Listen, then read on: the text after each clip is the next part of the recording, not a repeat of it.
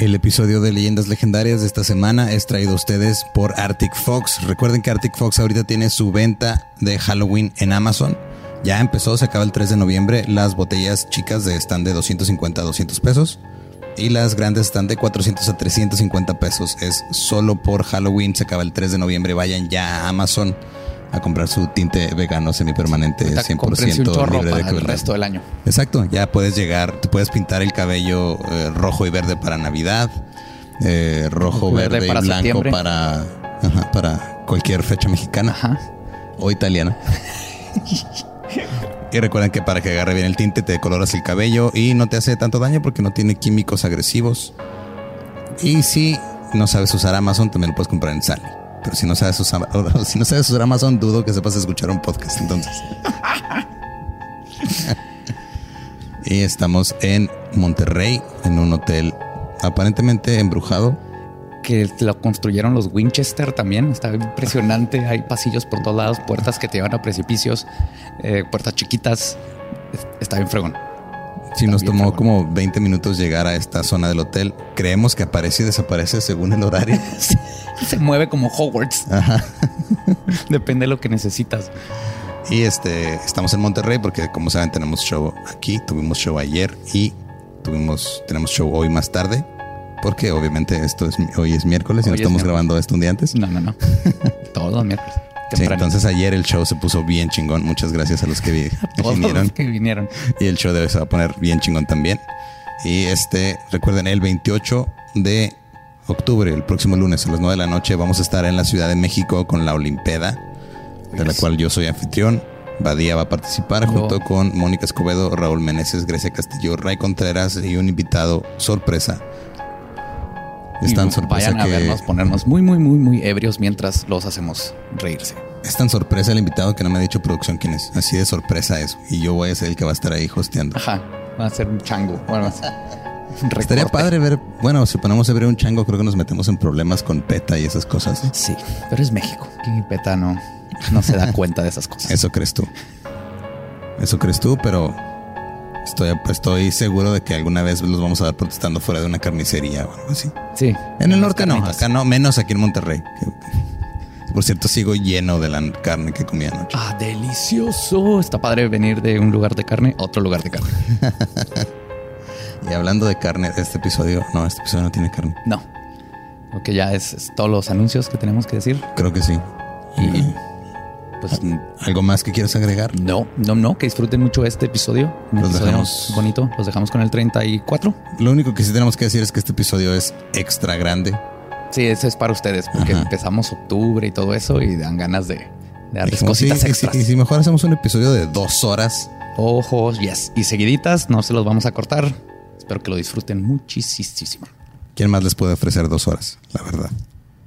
Los dejamos con el episodio 34 de Leyendas Legendarias.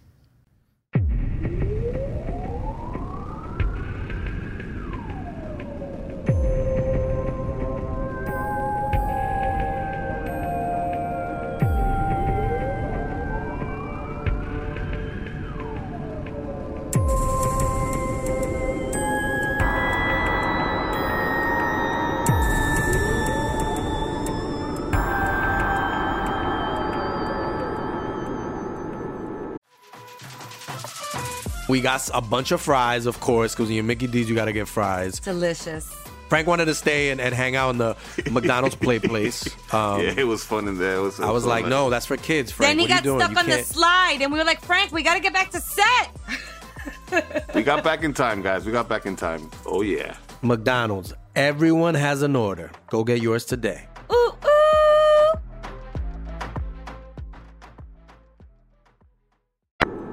Bienvenidos a Leyendas Legendarias, el podcast en donde cada semana yo, José Antonio Badía, le contaré a Eduardo Espinosa y a un invitado especial casos de crimen real, fenómenos paranormales o eventos históricos tan peculiares, notorios y fantásticos que se ganaron el título de Leyendas Legendarias. Y estamos en otro miércoles más, miércoles macabroso, miércoles macabroso. Que ahora quieres Está otra versión de la cumbia. Es Bigfoot o es un oso. Es miércoles macabroso. ¡Pum! Esa ahí está para el nuevo remix. que ya hay dos, güey. Ya está la cumbia macabrosa, luego está el remix de la cumbia. Ahora es, es- estamos Ya, en la remix macabroso. Uf, uf. Ahí te lo Los paso amo. por WhatsApp. Sí, por favor. Como siempre conmigo está Eduardo Espinosa. ¿Qué tal la semana? ¿A gusto? ¿Ha llovido Todo todos chido, los días? sí. Ajá. ¿Ha estado bien rico? Bueno, depende de cuándo escuchen la gente, la gente este episodio y dónde lo escuchen. Ajá, Tal, ya vez está alguien nos está escuchando en Siberia en marzo y pues allá, quién sabe si no, no llueva en saben qué onda. Creo que no llueve nunca. Por eso todo el mundo está triste. Llueven las lágrimas de los cosacos. Con eso riegan sus plantíos. Ok. Y hoy en la silla embrujada, un amigo de toda la vida, actor, estando pero. Jorge Rodallegas, ¿cómo estás? Muy bien, muy bien. Muy feliz de estar aquí por fin en la silla embrujada. Por fin, sí. te- Yo to- todavía no entiendo cómo fue más fácil conseguir grabar con Ricardo Farrell que contigo, cabrón. A ver, vivimos en la misma ciudad, trabajamos en el mismo programa. No lo sé, no lo sé. Estamos en las mismas casas con un Es carajo. que, es que no puedo, tengo ensayo. No, pues bienvenido, Jorge. Qué bueno que ya estás aquí. Aquí Sí. estoy. Entonces, y les traigo una historia muy chida, güey. Michael Jordan estaba por anunciar su retiro del básquet para irse a jugar béisbol. 1993 en general no era un buen año, especialmente para el básquet y el béisbol. no podemos negar, no podemos negar que esos deportes murieron en ese año. Sí, sí. Pero, pero todos, o sea, al final de cuentas, todo fue una estrategia promocional para Space Jam. Estuvo bien. Pero Ajá. ¿dónde estaba Larry Bird en ese momento? Él siendo magnífico como siempre. Ah, muy bien. Siendo blanco en, un- en algún lado. Creo que nomás Bo Jackson pudo hacerle a todos los deportes, ¿no? Bo hacía, corría, Bo jugaba billar, fútbol americano. Era la- ¿Sí se el arma de? Donatello. Ajá. Eh, también era la de Donatello. bueno, regresando al 2018, googleen los niños, googleen los Bo Jackson. Regresando al 93. Sí. Y en mayo de ese mismo año, un brutal asesinato cambió la vida de tres Boy Scouts, un discapacitado mental, un metalero y un poeta brujo. Tres vidas arrebatadas, tres juventudes robadas, corrupción el- policíaca, suena como el peor inicio de un chiste en toda la vida. un, un discapacitado mental, un, un metalero, y un y- poeta brujo. Entra en un bar. Matan a tres. Fin de la historia. Hijo, creo que ya sé qué historia es esta. A ver. Tres juventudes robadas, corrupción policíaca, Eddie Vader, Johnny Depp y mucho pánico satánico están al centro del caso como, conocido como los tres de West Memphis. ¡A huevo! Oh, yeah, te, te acuerdas perfectamente. Con razón, con razón dijiste que tenía que estar en este show. Sí, sí, sí. no Es que nos tocó en la prepa todo Sí, el... sí, sí, sí, sí. ¿Tú sabes algo del caso? Más o Yo menos? estaba en la primaria. O sea, en ese tiempo nosotros pudimos haber sido acusados y Lolo víctima. Exacto, Ajá, sí. ahorita que sepa de qué se trata. Mira, hasta la fecha puedo seguir siendo víctima, güey. Nada más, nada más veme. True, true.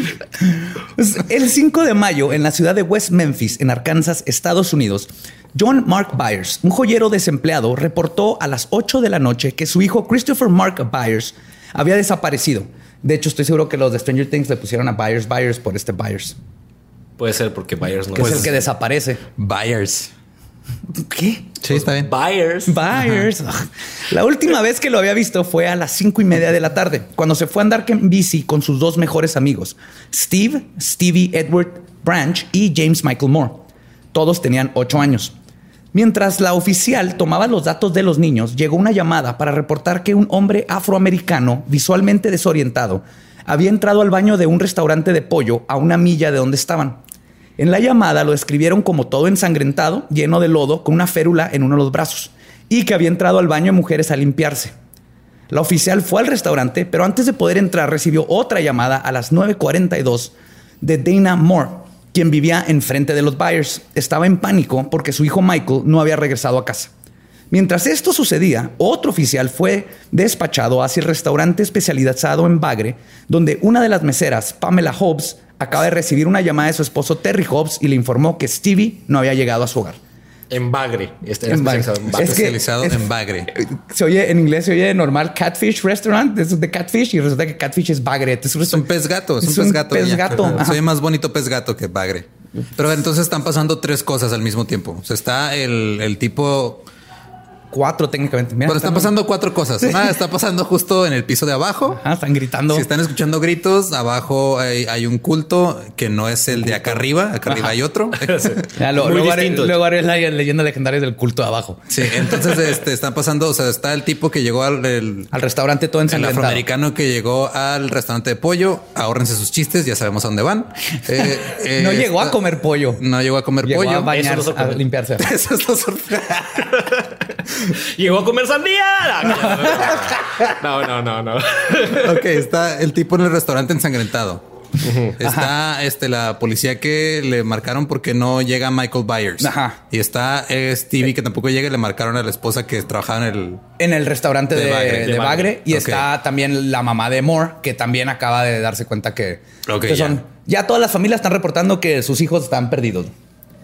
La última vez que los tres niños fueron vistos, iban en sus bicicletas hacia un área boscosa a aproximadamente media milla de sus casas, conocida como Robin Hood Hills. Varios oficiales, al igual que dos de los padres, se adelantaron al bosque para buscar a los niños, pero la oscuridad y los mosquitos no permitieron que encontraran nada. Al día siguiente, en la mañana del jueves 6 de mayo, el inspector y jefe del departamento, Gary W. Gitchell, comenzó la búsqueda de los niños, ahora con la ayuda de varios miembros de la comunidad, pero no encontraron nada. Para mediodía, la mayoría de la gente se había retirado del bosque para irse a buscar en otros lados.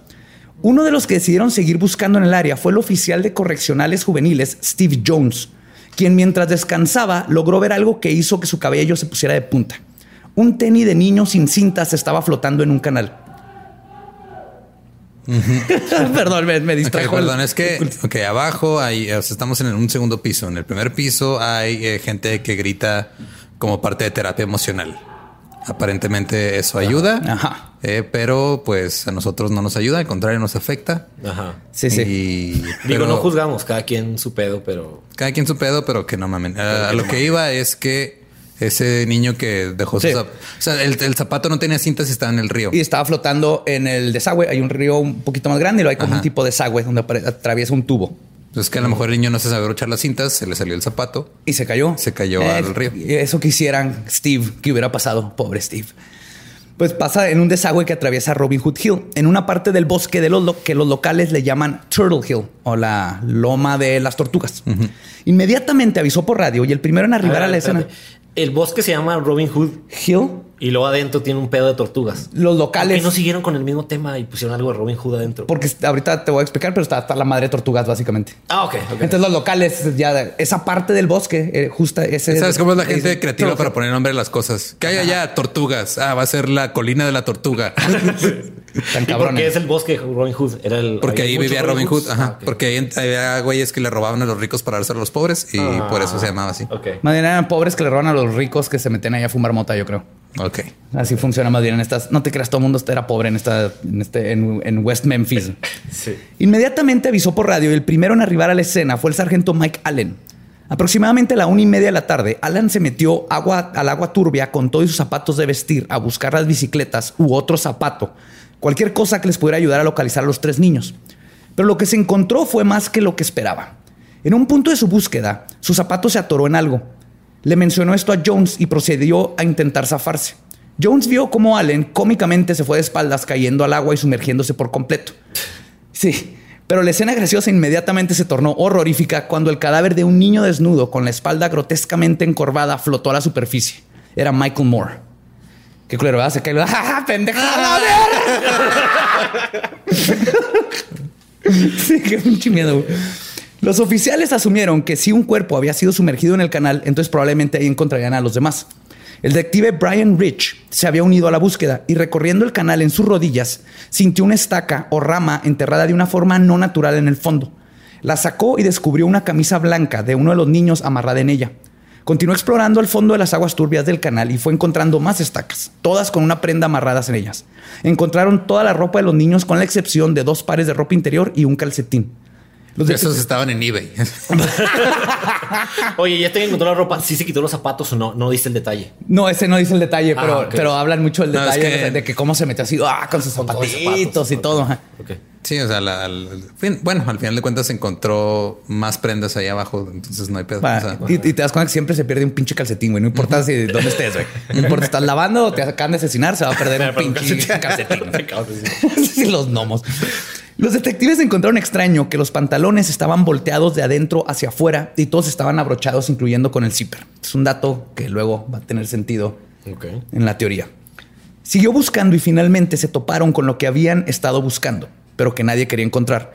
Los cuerpos de Stevie Branch y Christopher Byers. Todos los niños mostraban señales de haber sido brutalmente golpeados. Sus brazos y piernas estaban amarradas con unas cintas, con las cintas de sus zapatos por detrás de sus espaldas. Entonces, ¿no, no los ahogaron amablemente? No, y, y los amarraron como puerco. Literal. Oh, La muñeca derecha con el tobillo izquierdo y viceversa.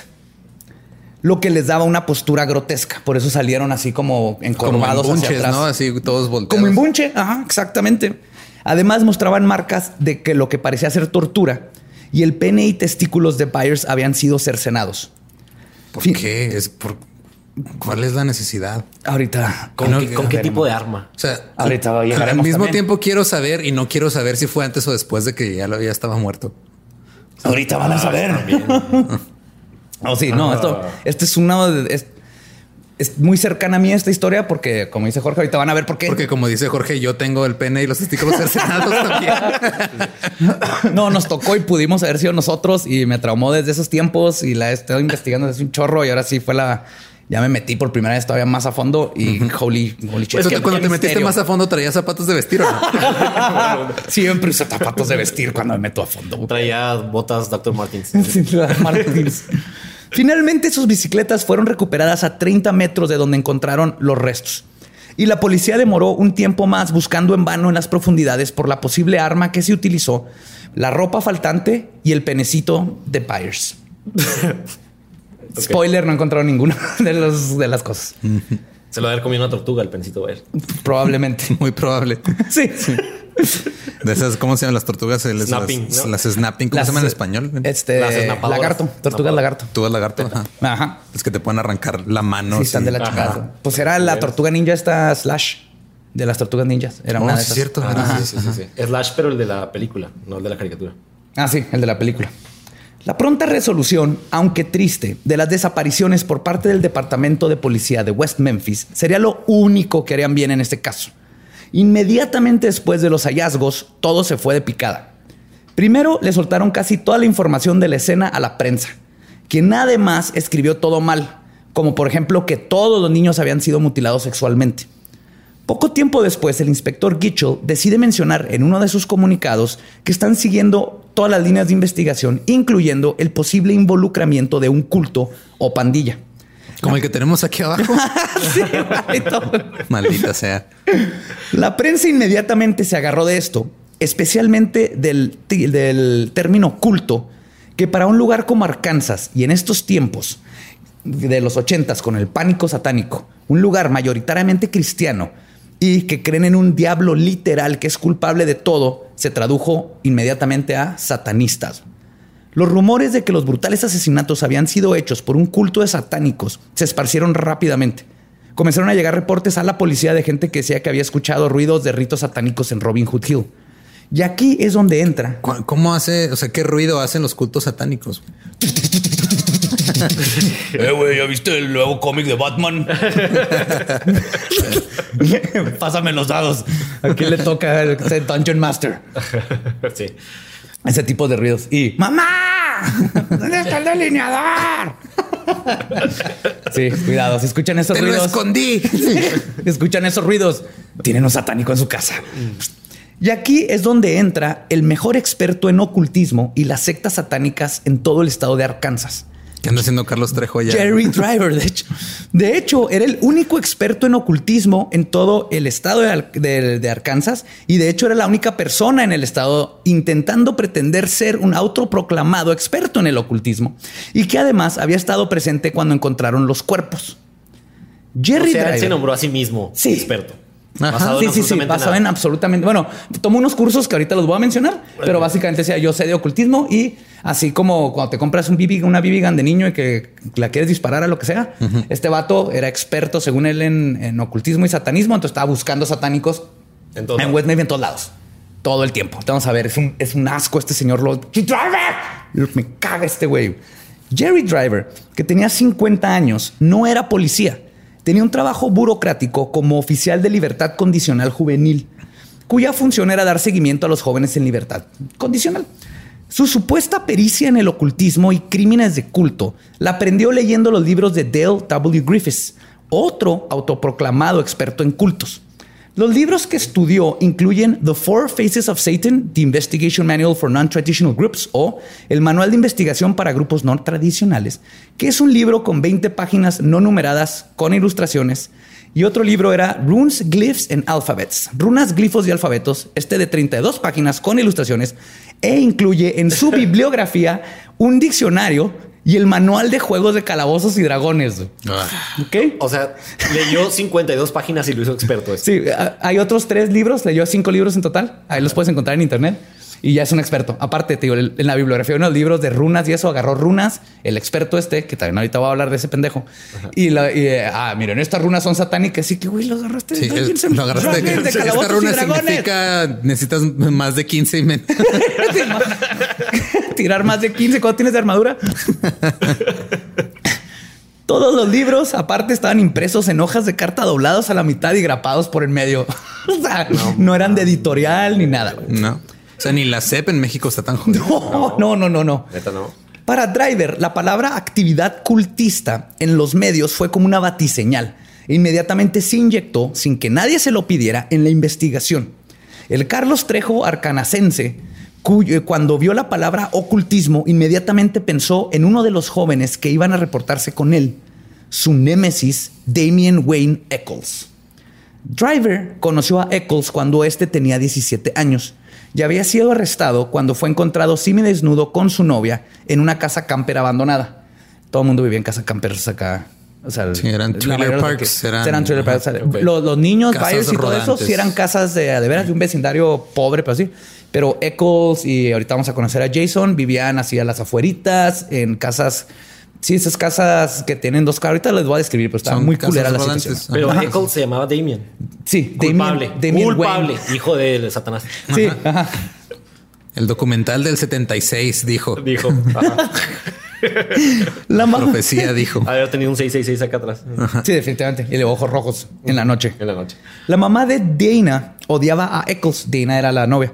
Porque, y cito, quería introducir a su hija a la magia negra y ese tipo de cosas. Mira, sí le quería introducir algo a la hija, pero no necesariamente era la magia. Oye, negra. magia negra es un buen nombre para el pene. ¿Quieres ver magia negra? Te voy a introducir la magia Pero es Rosita. Pero hace magia. A veces te pende como por tres segundos. Si no te mueves muy rico. Y cuando su hija decidió escapar con Damien, la mamá les echó a la policía. Dina y Eccles fueron arrestados bajo los cargos de indecencia sexual y robo. O sea, robo porque estaban adentro de una casa camper abandonada. Entonces fue Sería allanamiento, ¿no? allanamiento, Más bien. perdón, ajá, Ajá, más bien. allanamiento. A Dina la soltaron y a Eccles lo mandaron a un centro de readaptación para menores, donde le hicieron una evaluación psicológica. Los psiquiatras diagnosticaron a Damien con depresión y apuntaron que, y cito, el joven nos indica que no está involucrado en el satanismo, sino en la Wicca, que es muy diferente. Wicca es paganismo de las brujas, la naturaleza y todo esto. Fuma una cajetilla diaria, tiene un historial de asma y también escribió varios poemas extraños. Era poeta. Acuérdense de eso. Eh, acuérdense de este geek darks. O sea, tenía asma y fumaba. Sí. Brilliant. Y escribía. Sí. De hecho, es así, ¿no? Ajá. Y inhalador, uno y uno. Y luego de, Damien Eccles inventó el vape. De ahí se le ocurrió los vapings. Dijo, ah, mira, si meto el tabaco ahí adentro, puedo fumar al mismo tiempo. Vaping. Pero Damien, claro que iba a tener el gusto por todo lo extraño e inusual. Damien vivía en un parque para casas campers en Marion's Lakeshore Estates. Su colonia estaba dentro del 10% de las más pobres de todo Estados Unidos. Su casa camper tenía dos cuartos que compartía con su hermana, su mamá, su abuela y su padrastro. Su padrastro, Andy Jack Eccles, había adoptado a ambos hermanos en 1992. Tenía poco de ser su papá, pero se la llevaban bien, fuera de que estaba en jodido toda la situación.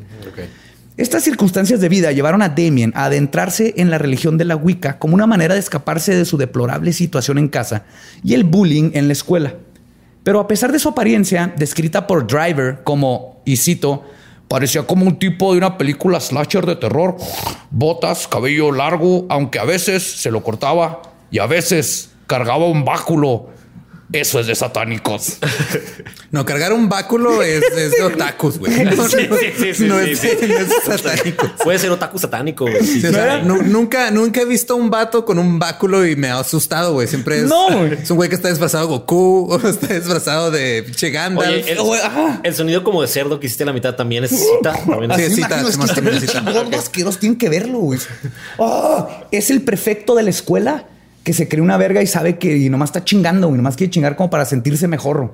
Ok. Porque tiene el pene chiquito, no tiene novia, nadie lo quiere. Hace como cerdo. Sí. Driver. Tal vez si bajara de peso, creo- no odio sé. más a, les voy a decir, odio más a Driver que a Trejo. Ahorita van a ver porque está. Es- no, Driver, Driver, la verdad, sí. Es que Driver es la piedra, la piedra angular que desató todo lo que van a escuchar ahorita, güey. Por eso es un güey bien culero. Y también que se den cuenta de lo que pueden ser pinches perfectos. O sea, es la, es la piedra angular que desató las cosas, no la piedra angular sobre la cual se construyeron las cosas. Ah, no, los desató. se cayó. Estás, estás mezclando metáforas bien cabrón, güey. Rompió, Sí, rom- valió madre. se cae la piedra angular, rompe el techo de vidrio y se desata un desmadre. Pecho de vidrio. Sí, y, y todos los pájaros que no tenías en manos se salen volando, güey. Te escapan los dos. Casa las- de zapatero, cuchara de madera, Lolo. Cuchara de madera. Continuó. Pero tenía un báculo, güey, tenía un báculo.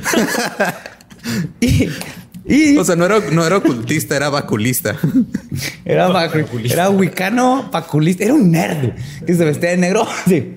O sea, hay una línea muy delgada entre traer bastón y Ajá. un báculo. El báculo ya necesitas uno creer en ti mismo mucho. Un chingo. sí. Tiene, o valerte totalmente madre que lo que piensen los demás. Pero quiero que recuerden a este joven como el Darks con su bastón de Gandalf. No, lo que hay que aplaudirle al güey es que con su guiquez y su pinche báculo tenía morra, güey. Ah, Ajá, sí. Eso es aplaudible, güey. Güey, es que es algo que les he enseñado aquí en este podcast. güey. Los dark, darks es sexy, darks es sexy, atrae gente. Para eso te metes al darks y a la Wicca, güey, para traer, para traer novias, para ligar, especialmente cuando eres un geek así.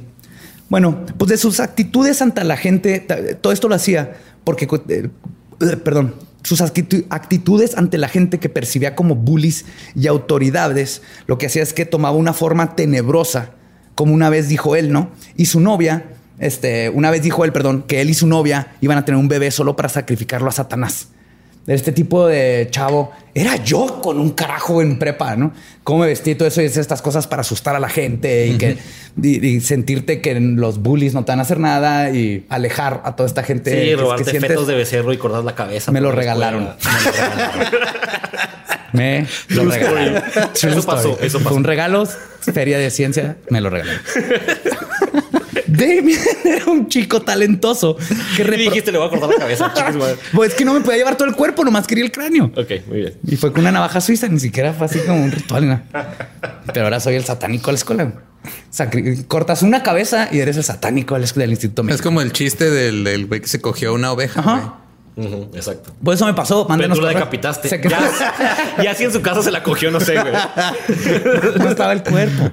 La cabeza, güey. Ne- Mira, ya después de la necrofilia, la zoofilia y el tío de, perdón, el primo de Richard Ramírez, Simón.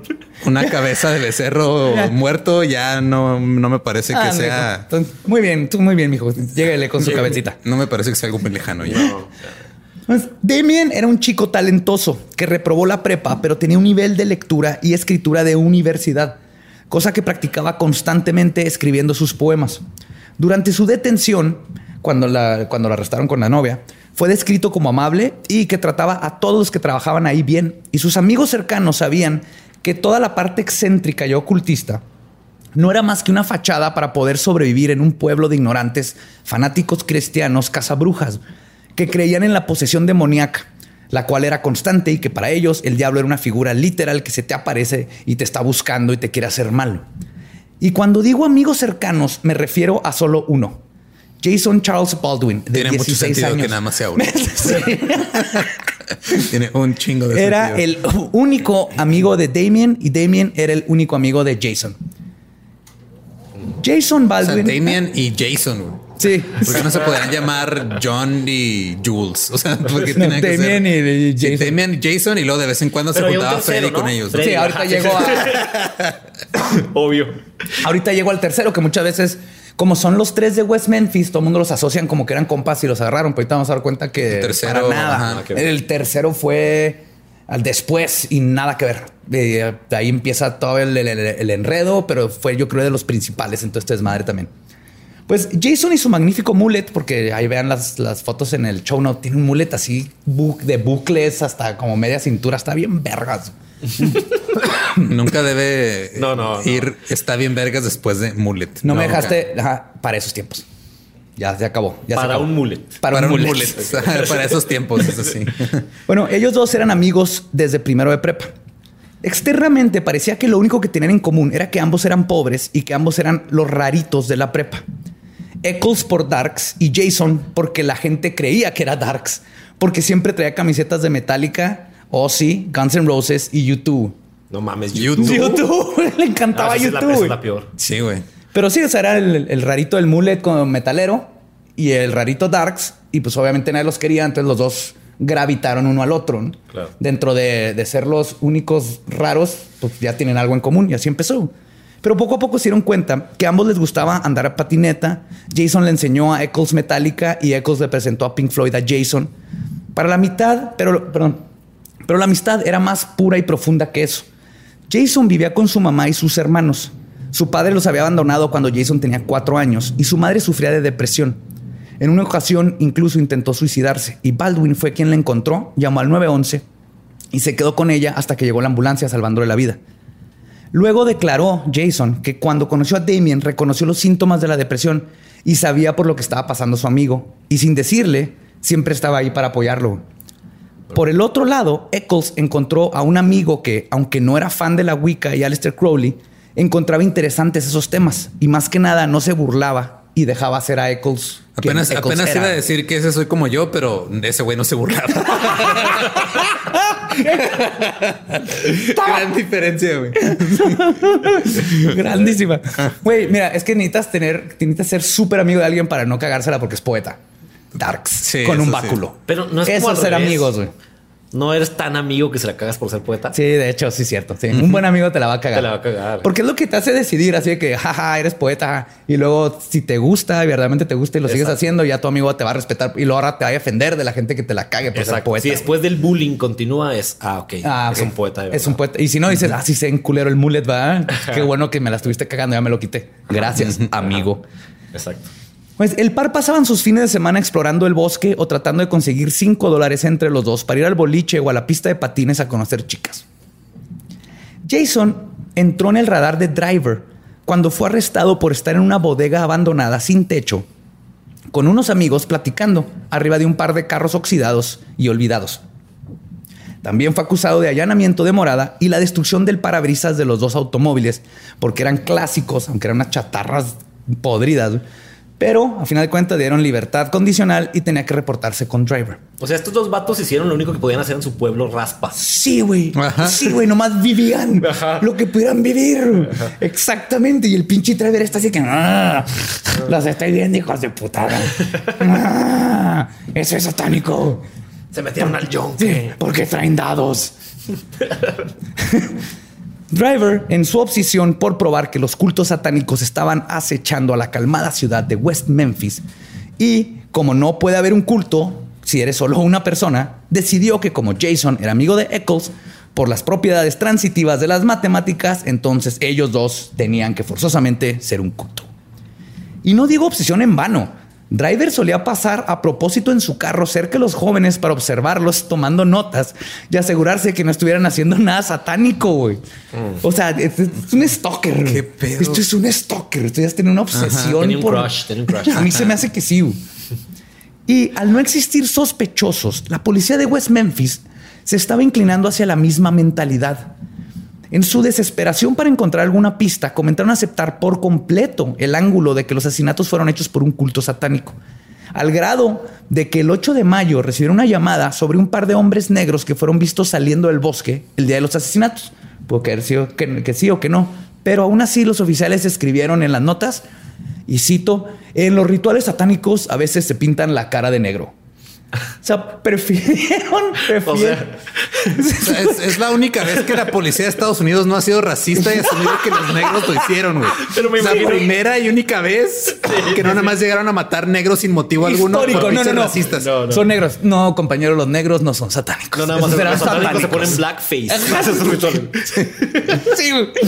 Eran Sí. satánicos con blackface, no eran afroamericanos. No. Sí, no, los negros no son satánicos, ellos practican vudú y cosas. Pero vudú no- no y es- santerías, Ajá, cosas chingonzotas.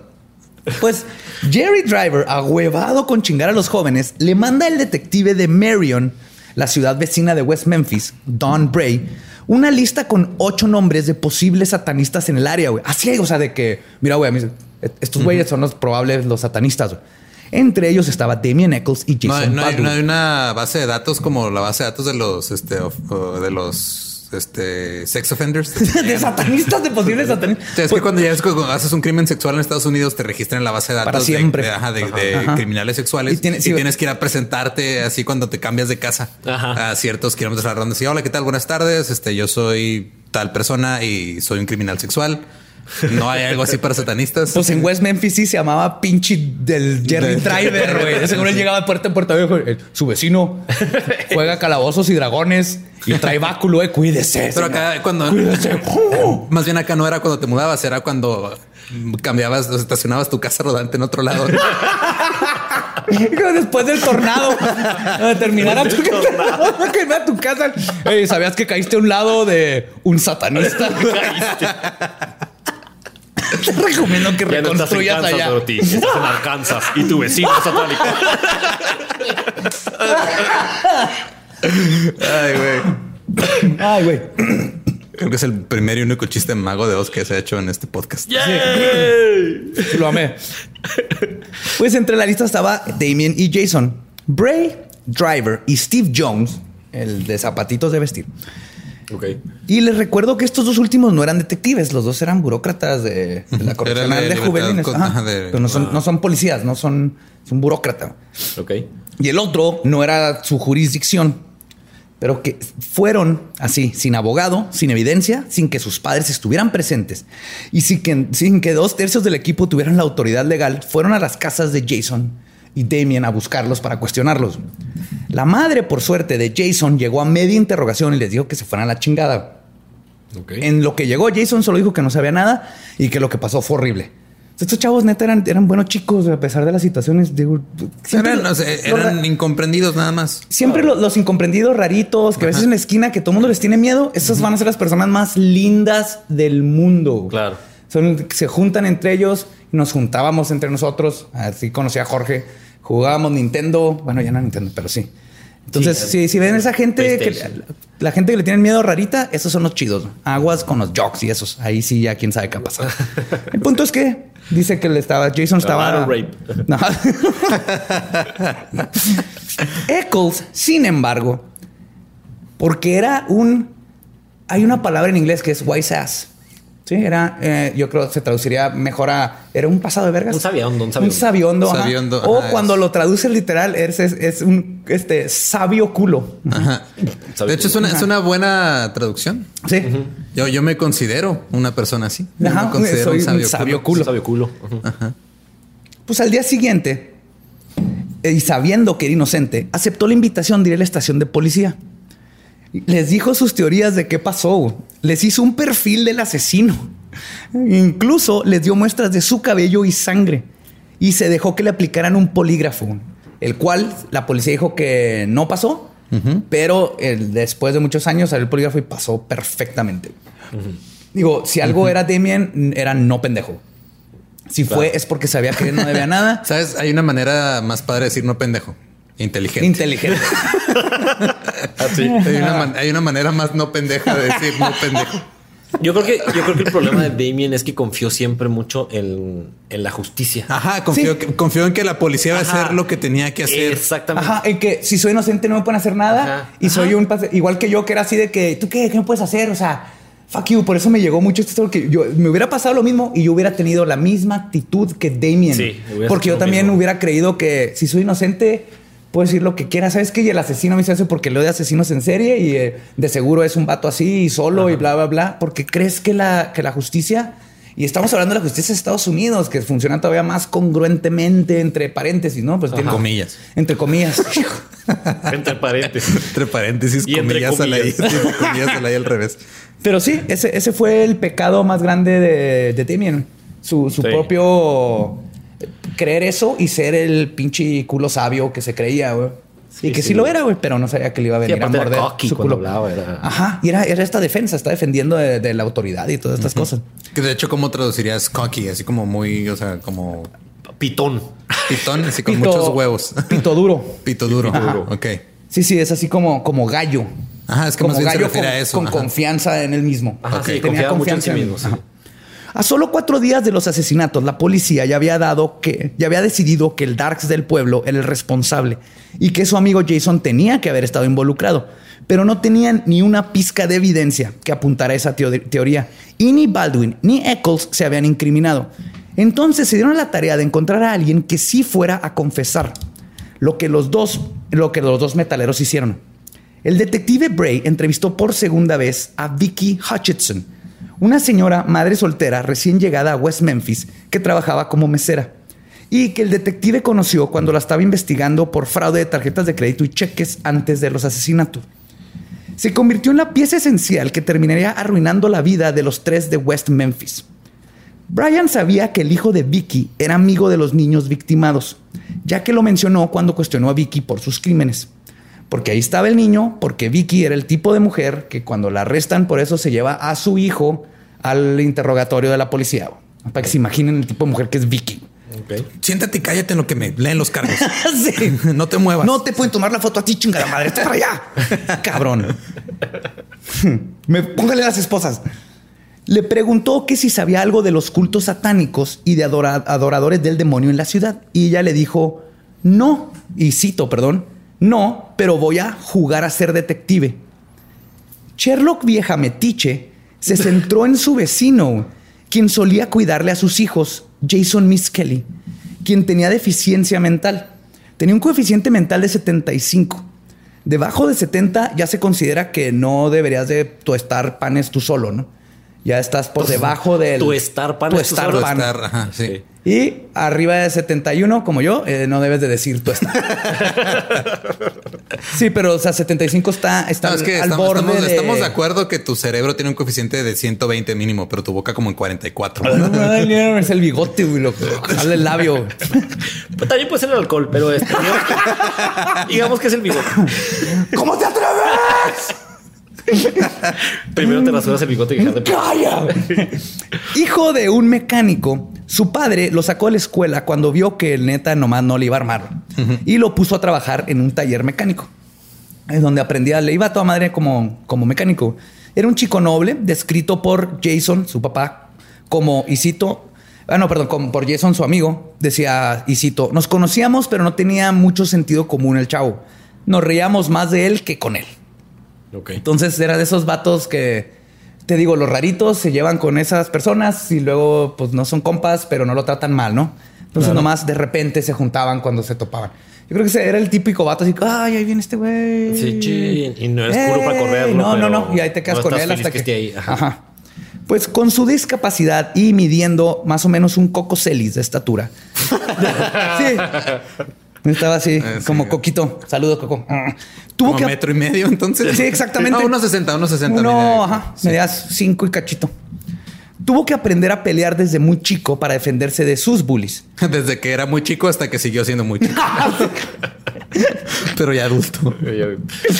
Pero fuera de eso, era alguien que se sentía vulnerable y que le asustaba el mundo. Amaba a su papá, cortaba el pasto de los vecinos y cotidianamente cuidaba a los niños de todo el mundo. O sea, era el babysitter de, de su cuadra. Pues Sabes que está jodido el pueblo cuando el retard es el que cuida a los niños, güey. Sí, cuando estás, le estás encargando a, o sea, a un niño, a tu un niño. Sí, Sí, güey. sí. O O sea, sea, que mira- se quede solo, que lo vea este güey, pues. Sí. O sea, le estás poniendo, lo estás poniendo a cargo de gente que tiene más coeficiente intelectual que Sí, básicamente. Bueno, La detective Quiero Atención Hutcherson se reportó con Bray con el chisme de que había hablado con Jesse y le preguntó por Baldwin y Eccles. Insistió que si hacían brujería o adoraban al diablo. Jesse le dijo que casi no se llevaba con ellos. pues así adorarlo tanto, no, no, lo quiero como amigo. Sí. Eh, le prende una veladora de repente. Le dijo que no se llevaba con ellos, pero que escuchó por ahí que Damien tomaba sangre o algo y que de hecho le daba mucho miedo. O sea, a Jason le da miedo Baldwin. Y Bray dijo a huevo. Y pasó a la segunda parte de su plan maestro para atrapar a Eccles. Operación Bruja Encubierta. Así le puse yo. No le puso nombre a ese güey. Pero ese es exactamente lo que hicieron estos pendejos. Disfrazaron a una viejita de bruja y la pusieron a repartir No manzanas viejita, a ver quién la agarraba. A una 50, cuarentona soltera, pelirroja, ojos este, verdes, mesera, o sea, Hutchinson, la Ok. convenció para que usara a Jesse para que le presentara a Damien con el pretexto de que ella estaba interesada en la brujería. güey. Sí, hola Damien. O sea, ¿cuántas picas tiene un pentagrama, güey? Eran cinco o seis, me confundo. Le dice que y, y- y que invitara a Damien y Jason a su casa a que les a que le enseñara este a cómo hacer brujería y a tomarse unas beers. Acuérdense que estos son menores de edad. Ella ya puede tener beers. Esto es importante porque si fueron a la casa. Pero Bray, Bray no era tan pendejo como creemos. Él sabía que Eccles era Tarks. Entonces le dio una, libra de, una lista de libros a Hutchinson de brujería para que los sacara de la biblioteca y le indicó que los es- esparciera por la casa, güey, para que Damien no sospechara nada. Que es obvio, ay, va a llegar Damien y va a decir: Esta señora de 40 años quiere brujería. Ah, pero no tiene libros de brujería. ¿Dónde está tu calabozos y dragones, señora? Lo cagado güey, es que Vicky no tenía credencial para la biblioteca. güey. Así que, obvio, Obvio, por eso estaba trabajando de mesera y no de jefa de recursos humanos en una empresa. Esa es la diferencia. güey. La diferencia de la gente. Entre que- mesera y, y directora de recursos humanos es.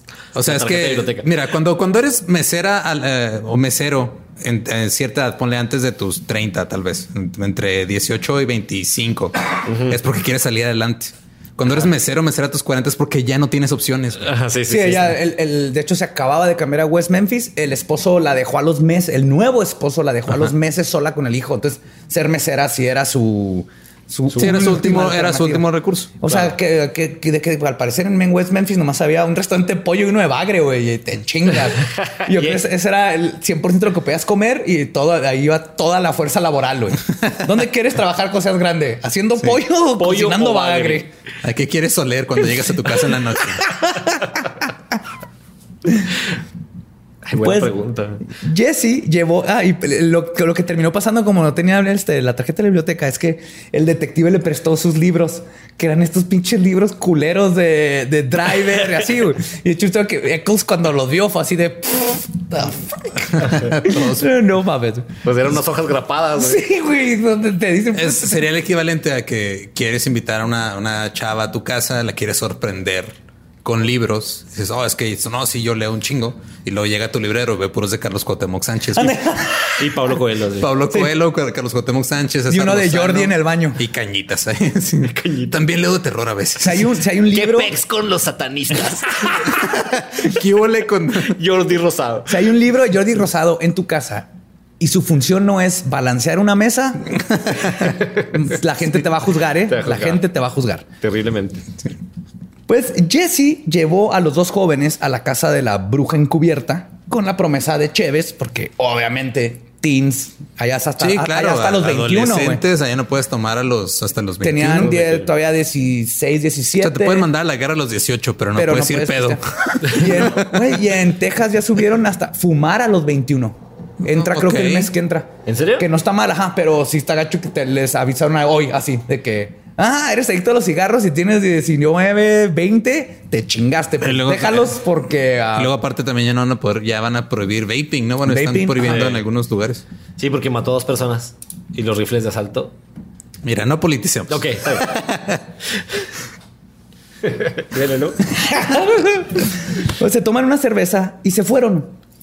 Pero como todos sabemos que no hay nada más hot y sexy que un Darks, Kelly Hutchinson terminó siendo víctima de seducción por ocultismo y comenzó des- confesó después que tuvo una relación romántica, apasionada pero no sexual, con Damien. What? Sí. Apasionada, pero no sexual. o Se sea, llama. No quiero que me arresten por estupor porque él era menor de edad y entonces no puedo decir que. Entonces ella lo descubrió como, eh, lo describió como apasionada pero no sexual. Sí. Ok. Eh, También la policía, porque la Sí me policía prende estaba el boiler, pero no me baño. O sea, Ajá, sí. Y la policía tiene que también no meter este pedo porque luego todo esto es ilegal. Acuérdense que nada de esto es legal. No, es que no sea, hay, ah, no, hay sea, no hay bases legales para nada. Están, A ver, pero- están haciendo una investigación sí, por sus cállate huevos. los ojos. Esa es la- sí, Ella sí, era sí. la encubierta y su misión era encontrar evidencias y se terminó enamorando del vato. Ajá, ya ¿Y cómo no es comedia romántica este pedo? Porque empieza con tres niños muertos, güey. por Ah, eso. la verga, sí, cierto. Ok. Imagínate el corto. Este verano, una señora cuarentona se Un enamora niño. de un Darks. Y hay tres niños muertos. Y un, y un pene cercenado. Sí. ¿Y dónde está el penecito? Esa se llama la película. Y la tortuga. El penecito de Turtle Hill. Este tortuga. 14 de febrero en Cinépolis. El pene. Pero después ella dijo que todo este enamoramiento fue parte de su, de su técnica como detective. para Ah, claro, Damien- porque ahora Ah, resulta obvio. que una mesera tiene técnicas para ser detective. Claro, y ahora resulta que pinche Damien todo darks con su pelo Creo largo. que me está escuchando como agresivo con los meseros. Mi pedo no es con los meseros. Sí, güey, sí. Sí, tienes un pedo acá No, mira, no, no, no, iba a decir algo, ajá. pero son las cosas que si tú no te das cuenta tú mismo no te redimes. güey. Es que mi, mi pedo, o sea, el- mi pedo es con la señora. Y como que estoy agarrando el hecho de que es mesera en su contra. Sí, sí, sí, pero no tengo nada en es contra de los meseros. La que tiene, Otra. la que trata mal a los meseros es mi mamá. Este es el pinche equipo que... Por eso casi, casi nunca la invito a comer, porque sí, de repente se pone así. Güey, sí, es lo peor. Comer con alguien de hecho, conoces, hay dos situaciones donde conoces perfectamente a una persona jugando fútbol con ellos o cualquier deporte y cómo tratan a, a los meseros y cualquier persona que te está sirviendo. Ahí es donde dices, ay, güey, ¿quién es esta persona? Pero el 19 de mayo, dos semanas después de la desaparición de los niños, Hutchinson se reportó de nuevo con Bray. Reportó que Damien le invitó a un esbat. Esbat es un aquelarre cuando no hay aquelarres por parte de las brujas. Ajá. Ok. O sea, cuando no se celebran lo- los sabbats, las fiestas importantes, pero se junta el coven, el, el grupo de brujas, eso se llama un esbat, ¿no? Es así de que, hey, brujas, este, hay una nueva línea de escobas voladoras bien vergas, güey, vamos O a son como las juntas que hacen de así para comprar toppers las señoras. Ajá, pero en escobas y, y hierbitas y todo eso. Se juntan las cabras a vender cargas, pero no, no tiene que ver con el sabbat, no es un festejo, pues es el esbat. Y dice ella que Damien lo invita al esbat, pasa por ahí en un Ford Escort rojo, la llevó al bosque junto con Jesse, donde la gente, y cito, se estaba tocando uno al otro. No reconoció a nadie porque todos tenían sus caras pintadas y solo se decían por los motes de Lucifer, Spider y Snake. Cuando se... Eran tres, entonces nomás. No, eran varios, pero nomás se acordaba de. Lucifer, Spider y Snake. Cuando vio esto, pidió que Damien la llevara a su casa. Damien, siendo el caballero que era, obviamente accedió. Dejó a Miss Kelly en la party de Pazuzu y se fue a dejar a esta chava. El problema con todo esto es que, uno, Damien no solo no tenía carro, no sabía manejar.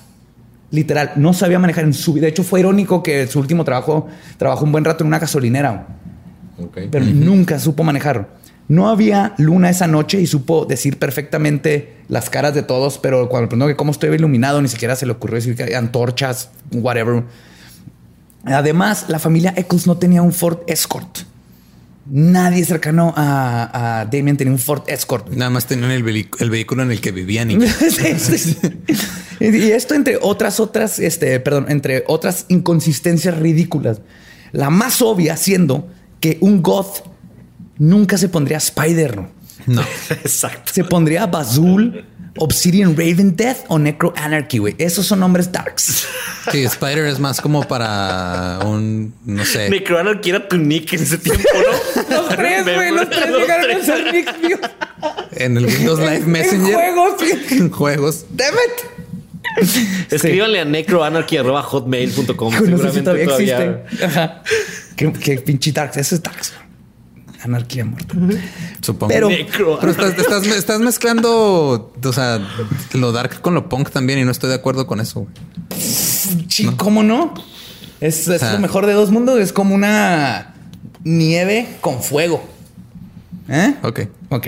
Pero como ya se han de esperar, ahora el super equipo de mecotes cazabrujas, compuesto por un detective que no era de la jurisdicción, dos burócratas fanáticos y una mesera, estaban listos para salvar a West Memphis de los alabadores de Luciferro. Y la verdadera policía, ¿dónde estaba? pendejeando, güey. Haciendo pendejadas. Había todo un problema enorme. Esto lo, lo voy a platicar rápido. Toda la policía estaba siendo investigada por la policía estatal de, Arca- de Arkansas por unos pedos porque les descubrieron que varios policías estaban robándose evidencia y pistolas y droga y todo eso y vendiéndola. Y lo Entonces la mataron. policía estaba haciendo lo que hace la policía, básicamente. Pero la, la- la policía estatal estaba entrando, ya habían arrestado a uno, están investigando la muerte de otro. Entonces están bajo mucha presión, no solo para resolver este crimen por la sociedad, sino que mientras más se tardaban, más eh, pretexto le daban a la policía estatal de Arkansas de entrar e investigarlos aún más. Entonces sí fue una... Fue la tormenta perfecta de pendejadas más pánico satánico que hizo que pasara lo que, a lo que voy a llegar ahorita. Pero por eso la otra policía andaba, se anda cuestionando a otro sospechoso y todo eso. Pero si te pones a leer todo lo, lo que descubrieron, es así que, ¿por qué no se fueron por allá? ¿Por qué no siguieron este lead de acá? Todo el mundo de Tomás terminó con estos pendejos, el, el equipo este de cazabrujas. Es que también supongo que si estás siendo investigado, traes un cagadero y llega alguien más y dice, no te preocupes, yo me encargo. Tú, tú también dices, no, pues sí, yo estoy ocupado en otro pedo, todo es lo tuyo. Y ya cuando llegan presentándote un caso que no tiene nada de fundamentos, dices, sí, a huevo, está bien, chimón, chimón.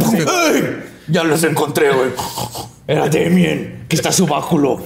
Está su báculo. Los mató a los niños con magia. Les tiró un poder de, de electricidad tipo 3 y los niños tenían nomás dos. Tiró los dados y se sonó el pene. Sí. Sí, con este báculo le quitó las cintas al tenis del güey que se fue al río.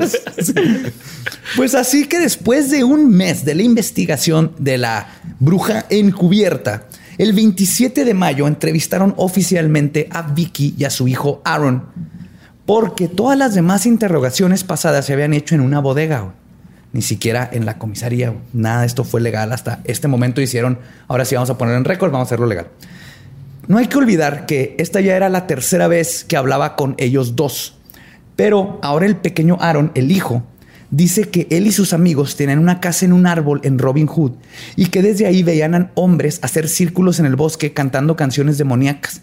Y empieza a, a inventar toda una historia que va cambiando y cambiando hasta donde llega el punto de que él estuvo y lo, lo amarraron pero se desató y salió corriendo. Y al día siguiente volvieron a entrevistar a ambos y ahora Vicky produjo un arete que se le había caído a Damien en su casa y que resulta que era idéntico al arete que según Aaron el hijo traía uno de los trovadores satánicos del bosque. Simón, Trovadores, ok. pues es que iban a cantar al pinche bosque según el niño. Le O sea, dijeron, se, se van a cantar al, al bosque porque son trovadores y nadie los quiere, no porque sean satánicos. Sí, de hecho, están los satánicos de lobo, están los trovadores. Y es un pueblo tan que- raspa que no había peña. Entonces, Sí, no, no, güey. Sí, pero llegaron a ese punto, ¿no? Donde ya empezaron a conectar. O sea, el niño Sí, no tributos nadie. hecho enojosa en medio del bosque, güey. Nadie Sí, quiere estar ahí. Sí, nadie. ni las tortugas, pobres. Maltrato animal a la The beautiful nicho, the beautiful nicho, enojosa. Este, este- este tipo de. ¿No? No. Ok. Le dijeron a Vicky que invitara de nuevo a Eccles a su casa, pero que pondrían una grabadora. güey. Pusieron una grabadora esas grandotas de. De, ¿De cinta? las viejitas de cinta, güey. Escondían como en el closet, tiró el micrófono en la lámpara. No, güey, ¿qué te parece? ¡Ah! Llegas ahí así. ¿Qué es eso que está ahí? ar- ¿Qué es micrófono? No te preocupes, no te preocupes. Tú nomás no voltees a verlo. Sería graciosísima esta historia para movies si no estuviera tan culero lo que pasó, güey. Pues le dijeron a Vicky que lo invite, pone la grabadora, pero convenientemente, según la policía, la voz de Damien no se escuchaba bien y la grabación desapareció. Porque obviamente Damien no lo No, pudieron. No, no- no dijo nada que lo pudiera incriminar porque él no hizo nada. y yo creo que hasta, yo creo que hasta algo más ha de haber dicho al grado donde la policía, porque esto ya era oficial, lo desapareció el tape, ¿no? Entonces hasta Sí, lo desaparecieron para decir, no, es que si, si esto sale a la luz, van a dar cuenta Ahí, que somos exacto. unos pendejos. Yo creo que se desincriminó todavía más Ajá. si eso existiera. güey. Pero antes de poder usar el testimonio de Vicky, tenían que arrestar a Eccles. Baldwin y Miss Kelly y los culeros de los oficiales, aunque en sus mentes creían que Damien era el responsable, estaban perfectamente seguros de que Miss Kelly no tenía nada que ver. De hecho, hay fotos de una firma de él de que andaba viendo la lucha libre en esa hora. Pero era el más débil de todos, específicamente mentalmente. Y el departamento de policía de West Memphis, corrupto, cegado por el pánico satánico, liderado por una casa brujas y desesperados por resolver el caso, decidió actuar. El 3 de junio, Jesse Miss Kelly Jr. despertó a las 9 de la mañana cuando su papá tocó la puerta y le dijo que la policía quería hablar con él. El detective Mike Allen le dijo que si había problema, que si se, que llevar, se podía llevar a Jesse a la comisaría y platicar con él. Este, el padre le dijo al hijo sin sospechar en lo absoluto que todo el departamento de la policía lo estaba atendiendo una trampa y que era el sospechoso, accedieron. La policía le dijo a Jesse que quería hablar con él sobre el caso de los niños y que si le ayudaba había una recompensa de 35 mil dólares. Pero que necesitaban la firma de su papá porque él era un menor de edad y para poderlo interrogar era legal, ¿no? Entonces regresaron a donde estaba el papá, lo encontraron en un McDonald's y Jesse le preguntó sobre la firma. Miss Kelly, señor, le contestó, claro, hijo, ya sabes, este, si ayudas a la policía y te dan la recompensa, te puedo comprar una camioneta nueva. Y firmó. Pero todo esto es mentira. Nunca se produjo el documento firmado por parte del papá Miss Kelly. Entonces, eso también lo inventó la policía. Sí. Sí, nunca se firmó esto. Entonces, le es más, el papá ni estaba en McDonald's o estaba en el restaurante Bagre. No, había McDonald's. Sí, porque no hay McDonald's. No hay McDonald's. la había, mentira. Había Bagres y pollo nada más. McBagre y McPollo nomás. McBagre. y Bagre es una palabra inculera, güey. Es horrible. Nunca había dicho Bagre tantas veces. Bagre. a la Bagre, güey. La Bagre. Hasta se fue a la Bagre. imagínate llegar con alguien y que huela a bagre. que alguien te diga hueles a bagre. Está más culo llegar con alguien y que traiga un bagre abajo del brazo, güey. Así como si fuera pan y traer un bagre, güey. Si mira, te traje así, os invitas a una fiesta de traje y llegan con un bagre. ¿Lo corres de la fiesta? Sí. Te traje un bagre. ¿Por qué? Dicen que ya quiero un bagre, ¿verdad? Podría buscar un pinche bagre. ¿Pero vivo no, muerto? No, no, muerto. Dice acá, le va a cortar la cabeza. además, además, le pidieron a Miss Kelly que firmaran y que se, que se dejaba hacer un polígrafo. Apenas si pudo escribir su nombre en letra normal porque no sabía cursiva. Entonces, firma es así como que algo, no mames. Y podemos asumir que mucho menos sabía lo que era un polígrafo. Pero a ningún detective le importó nada de esto y prosiguieron a interrogarlo por 12 horas seguidas. La interrogación que le hicieron es tan mala y coerciva que el día de hoy se utiliza como ejemplo para enseñar cómo no hacer una interrogación y causar lo que los expertos llaman contaminación a la interrogación, que causa que obtengas falsas confesiones, que son súper pinche comunes. Nunca hablen con la policía. Ya sé que en México el sistema es diferente, pero en eso sí, nunca, nunca. Siempre pidan abogado. Ya después ves cómo lo pagas. Si tienes un compa abogado, si no tienes un compa abogado, nunca hablen con la policía. Quédate callado y ya, te le van a chingar. Es lo que he aprendido, te van a chingar. Hay un video en YouTube de un vato en Harvard dando una clase de que no hables con la policía. Lo leí un, investigando todo esto, leí un experimento donde les, los ponen a escribir a gente y había una tecla, le decían que no picaran el alt, era la tecla prohibida o que se crachaba la compu. Entonces les crachaban la compu con, remoto. Le decían, es que le picaste la tecla. Y decían que no, o sea, yo no le piqué. Pero si ponían a, otro, otra persona a un lado que sea así, yo lo vi que le picó. El 95% de la gente decía, ah, no, pues es que sí le piqué. Aunque no fuera, aunque, no, aunque, ellos estaban seguros que no, que no había pasado. Entonces es bien fácil que alguien. nosotros creemos que una persona inocente no se va a inculpar, pero nadie ha estado por 12 horas. Es que yo creo, o sea, creo que sobre todo en, ese experimento en específico, digo, puede ser, ah, a lo mejor si lo hice y no me di cuenta, pero alguien me vio hacerlo. Entonces voy a puede confiar en la persona que dice que me voy a hacerlo porque y es lo que empieza a pasar con la policía, ¿no? ¿no? acá con la policía también lo que pasa es que empiezas a sentir que es la única forma de salir de ese cuarto en el que estás encerrado por 12 horas. 12 horas sin comida. Sin nada. O sea, si les digo lo que quieren oír, a lo mejor me dejan salir y ya después arreglo el pedo. Pero sí, está bien. Te digo lo que quieras oír. Si me caso contigo, déjame irme. pues ahí les va. De hecho, les tengo un ejemplo perfecto sacado de toda la transcripción del interrogatorio de Miss Kelly. Detective Rich dice, Jason, Jason tenía un cuchillo. ¿A quién apuñaló con el cuchillo? Para empezar, Estás asumiendo que vio que apuñaló a alguien. Le estás alimentando la información, no le estás preguntando qué pasó. Ajá. Si él te dice, alguien traía un cuchillo. ¿Quién? ¿No? Ajá, Así claro. empieza. Jason tenía un cuchillo. ¿A quién apuñaló con el cuchillo? Jesse contesta, lo vi que cortó a uno de los niños. Y Rich le dice, ok, ¿dónde lo cortó? Jesse contesta, en la cara. Rich dice, ok, también cortó a otro de los niños, ¿verdad? ¿Dónde lo cortó? ¿Saben cómo lo va guiando a, Ajá. a lo que quiere, no? En la cinta del tenis. Ah, Sí, lo porque hay evidencia que él necesita que coincida con este, con las No, informaciones y que tiene el eso desafortunadamente sí, o sea, es muy común. Súper común. Y más, y esta parte de un muchacho con, con De hecho, pasa hasta cuando, te, 70. pa- hasta cuando te para un tránsito aquí en México y, o sea, en, de ¿Cuántas noche tomó? no te preguntan, ¿tomó joven? Te No. dice, ¿cuántas se, se ¿Cuánto tomó se joven? tomó? Sí, y si le dices ninguna, te dice, ah, ¿cómo cree? ¿Cómo que no tomó? Ajá. Exactamente, todo eso es coerción y, es, Sí. y es una forma que van aprendiendo. Digo, también que me manda ir por chilaquiles a las 4 de la mañana, pero no iba borracho, güey. Ah, pero, Jesse dice, ¿dónde lo cortó? Y Jesse dice, en la cara. Rich dice, ok, también cortó a todos los niños. ¿En ¿Dónde cuál- lo cortó? ¿En cuál cara? Sí. No, pero Jesse le dice, le dice, "Ah, en su trasero.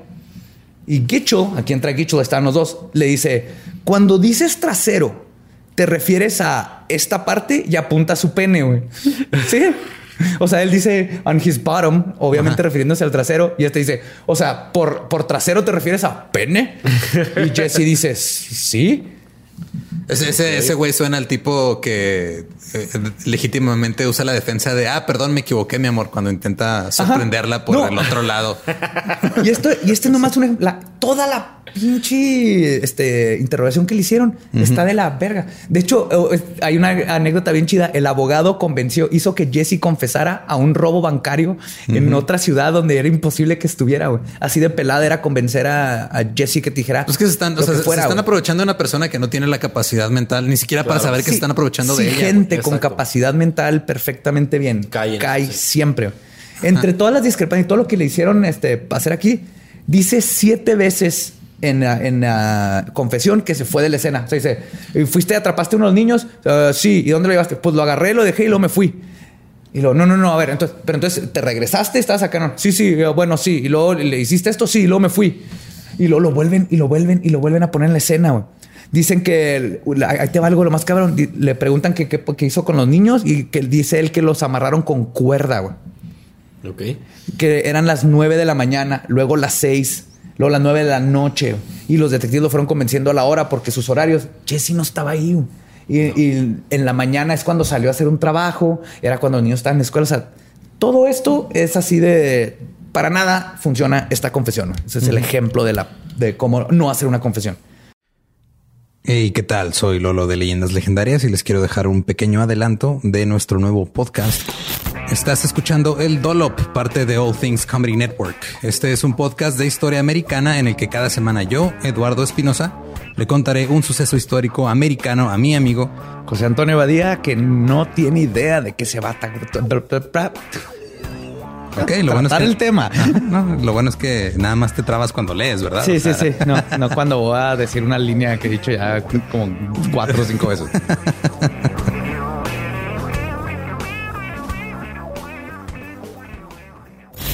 De joven comenzó a trabajar en barcos y en 1816 fue capturado por el pirata Jean Lafitte en la costa sur de Texas.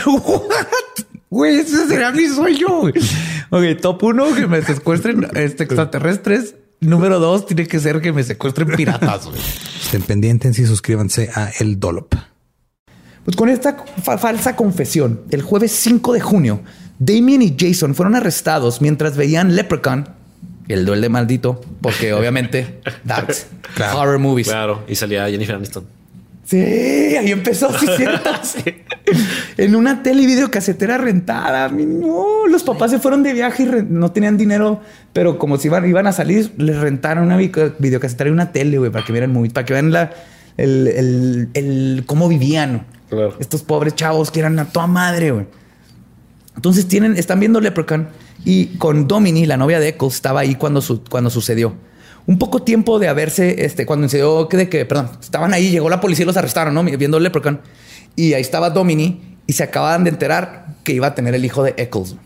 Aparte, Eccles ya había agarrado un trabajo, este, decente arreglando techos para cuidar a su hijo.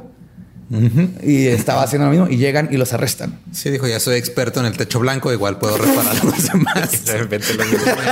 Pensé lo mismo. Pero es Damien, güey, él te echa negro.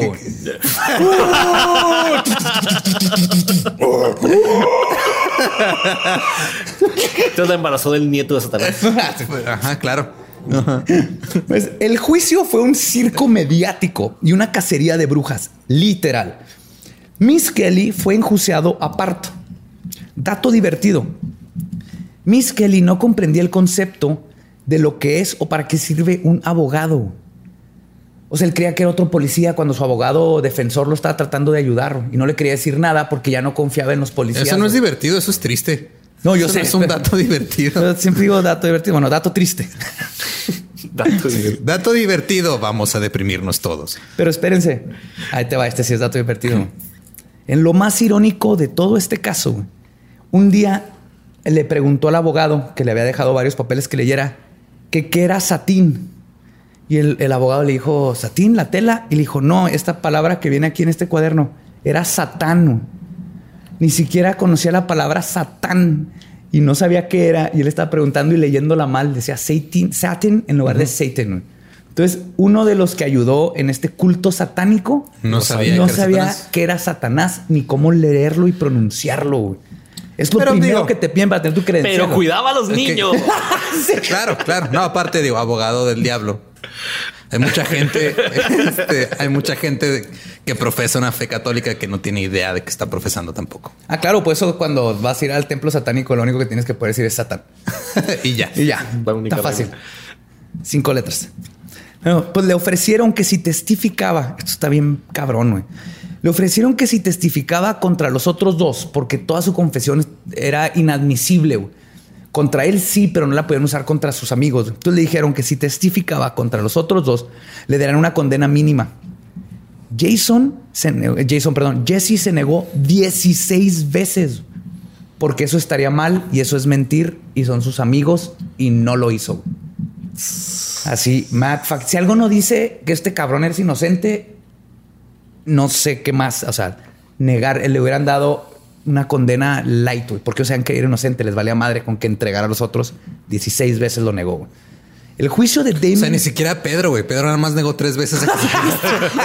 Pedro no vale madre, güey. o sea, Pedro. Y antes de que cantara el gallo. Y güey. aún así, Pedro lo tienen cuidando las puertas del cielo, güey. O sea, Fíjate. Y mezcale. digo, porque si estamos asumiendo que existe Satán en esta historia, estamos asumiendo que existe Dios también, ¿no? Claro, estamos en la mentalidad Estamos en la mental, en la mentalidad de los de Arkansas. sí, sí, de Ajá, Arkansas. El juicio de Damien y Jason parecía un chiste. Se usó como evidencia en su contra los libros de Stephen King de Damien. güey. Camisetas de bandas que se presentaron como prueba de que Jason Baldwin era capaz de asesinar, güey. O sea, miren esta camiseta de Metallica con todas las tumbas. Solo un Metallica. asesino satánico puede. Sí. Así, güey. La única banda que sí puede ser como asociada con sociopatía, psicopatía o ese tipo de pedos es YouTube, güey. Ajá. Y no- Claro. esa no la presentaron. Tiene por- una bien metalera que se llama Sunday Bloody Sunday. Ajá. Sí, ajá. Oye, ¿y no tenía la camiseta de Justice for All de Metallica? Para que los declaren inocentes. La cagó ahí. La Ah, era pobre, sí. que tenían seis camisetas. Me encantaban. y también usaron las letras de Pink Floyd y Blue Oyster Cult. Fueron examinadas como evidencia del satanismo de estos dos chicos. Pink fucking Floyd, güey. o sea, qué pinche coraje. Aparte, si te van a hacer estas chingadas, que lo hagan bien. güey. Entiendo que te agarren por Ozzy Osbourne güey, o por Marilyn Manson. Pink fucking Floyd. O sea, Floyd amo, es- amo Pink Floyd, pero no, no, lo- no es satánico. No, ese pedo es. soso. ajá, no, ese es Led Zeppelin, güey. Ah, sí, cierto. Ni siquiera. es que yo soy Zeppelin. Ajá. Si te vas a ofender por una banda, oféndete bien, güey. O sea, Pink Floyd es para meterte el SD y Sí. ver la película de The Wall y escuchar este The Wizard Claro, of claro. Oz. Y digo, no me Ah, ofendo sí, por sí. la banda, me, ofendo que hayan usado esa banda como ejemplo de satanista. No, al revés, no pones Wizard of Oz y luego pones de fondo. Yo lo hice mal, entonces yo puse la película y Sí, sí. puse la película de Pink Floyd y escuché el soundtrack de la película del Mago de Oz. A lo mejor jala, ¿no? Mientras cagas para arriba, güey, y luego pum, se abre un portal al, al- al- del tiempo. güey. Con razón no me pegó, güey. La, la fiscalía formó las acusaciones más fuertes en contra de Eccles y Baldwin con la siguiente evidencia. Un cuchillo que convenientemente encontraron en media hora en un lago turbio, con la prensa ahí lista para tomarle la foto al buzo saliendo con él. La opinión experta del maestro de Jerry Driver y autor de los panfletos, Dale W. Griffiths, sentaron a este pendejo ahí a dar su opinión experta de cómo todo era satánico y bla, bla. Acuérdense que su bibliografía era un diccionario y un pinche, este, la, guía de juegos. Y este vato Sí. lo pusieron como experto, quien incluso utilizó calabozos y dragones como literatura esotérica. Y dijo que la, la mutilación en los cuerpos era sin duda algún ritu- algo ritualístico por las marcas que les dejaron. Estaban llenos de marcas raras que él decía que era satánico y luego nos, nos- nos explica el forense Frank Peretti, otro pseudo pinche experto. Que fueron las tortugas. No, que había reprobado su examen profesional para su licencia en médico, güey. Este cabrón. Dos de, tiene cinco oportunidades. Había Que no reprobado había dos. nadie en Es que no, ¿Cómo se llamaba ese güey que reprobó la licencia? Frank Peretti, doctor Frank Peretti. O sea, ese güey de seguro Peretti estaba haciendo sus prácticas en un hospital y cuando vio que estaba matando pacientes lo pasaron directamente a la morgue, güey. Dijeron, ¿sabes qué? Mira, no te vamos a dar licencia, pero trabajo ya tienes. Y aparte hay otra cosa bien pendeja en Arkansas y sigue ahorita y es algo que tienen que quitarlo.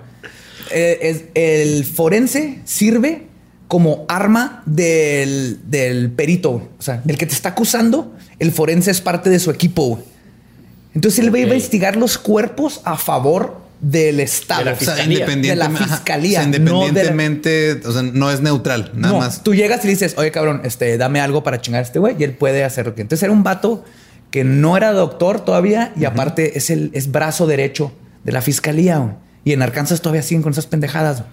¿Saben cómo, cómo todo esto es una tormenta? Que pobres chavos, estos cabrones de lo que O les sea, tocó, güey. el sistema legal de Arkansas del 93 es como el de Juárez 2019. Eso es lo que me estás diciendo acá. Ay, güey. Ay, güey. Ay, No, güey. sí. Sí, sí, Sí, ok. sí, sí. Pues él testificó que el penecito fue cercenado de forma experta güey, y que los rasguños que presentaban los ¿Cómo te vuelves experto en cenar penecitos? ¿Cómo? ¿Siendo, Lees- ¿Siendo un mal rabino, acaso? Lees tres panfletos grapados de 50 páginas. Güey, es, eres, eres, es que tienes que entender, güey. Vives en una comunidad pobre, comían de seguro un chorro de esas salchichitas chiquitas de lata. y ahí fue Eccles. De Viena. Ahí fue entrenando, de esas de Viena. Ahí fue entrenando a hacer cenar penecitos profesionalmente, güey. Con, con conocimientos anatómicos de cómo cercenar Pero un esos pene. no tienen huevitos tampoco. Porque también Sí, sí, sí, fue todo. Aparte, dice que esto se hizo, que lo- los rasguños y las señales satánicas se hicieron con la parte de atrás del cuchillo que estaba dentado, pero no estaba dentado. Era un cuchillo como el de Rambo, el que encontraron. Ajá. Pero atrás no estaba cerrado, o sea, no tenía pico, tenía como ah, montañitas, ¿sí me entienden? Así, eran plano. En lugar de tener picos por atrás, eran planos cada... eh, ah, vean los show notes, ahí va a estar el cuchillo. El punto es que no era filoso del otro lado, nomás tenía como protuberaciones. Y dijo que con esas rasparon el cuchillo para torturar a los niños, güey. Que no, todos los, todo lo que tenían los niños fue post-mortem. Entonces no sé quién pendejo tortura Sí, o a sea, alguien más ya bien fue- muerto. Ajá. Pero Porque lo que digo, de lo poco que sé del caso, ya después se supone que supo que todos, todas las marcas que tenían eran porque andaban ahí como volteándose en el lago pegándose con madres, ¿no? ahorita voy a llegar exactamente a todo Ajá, eso. sí, algo así, Ajá. Y aparte dijo que los cuerpos habían sido sodomizados y que había- les habían hecho pipí adentro de sus bocas. Además, los testigos de Vicky... Que la- hasta, que hasta, debo confesar que hasta los 13 años creí que eso era el sexo oral.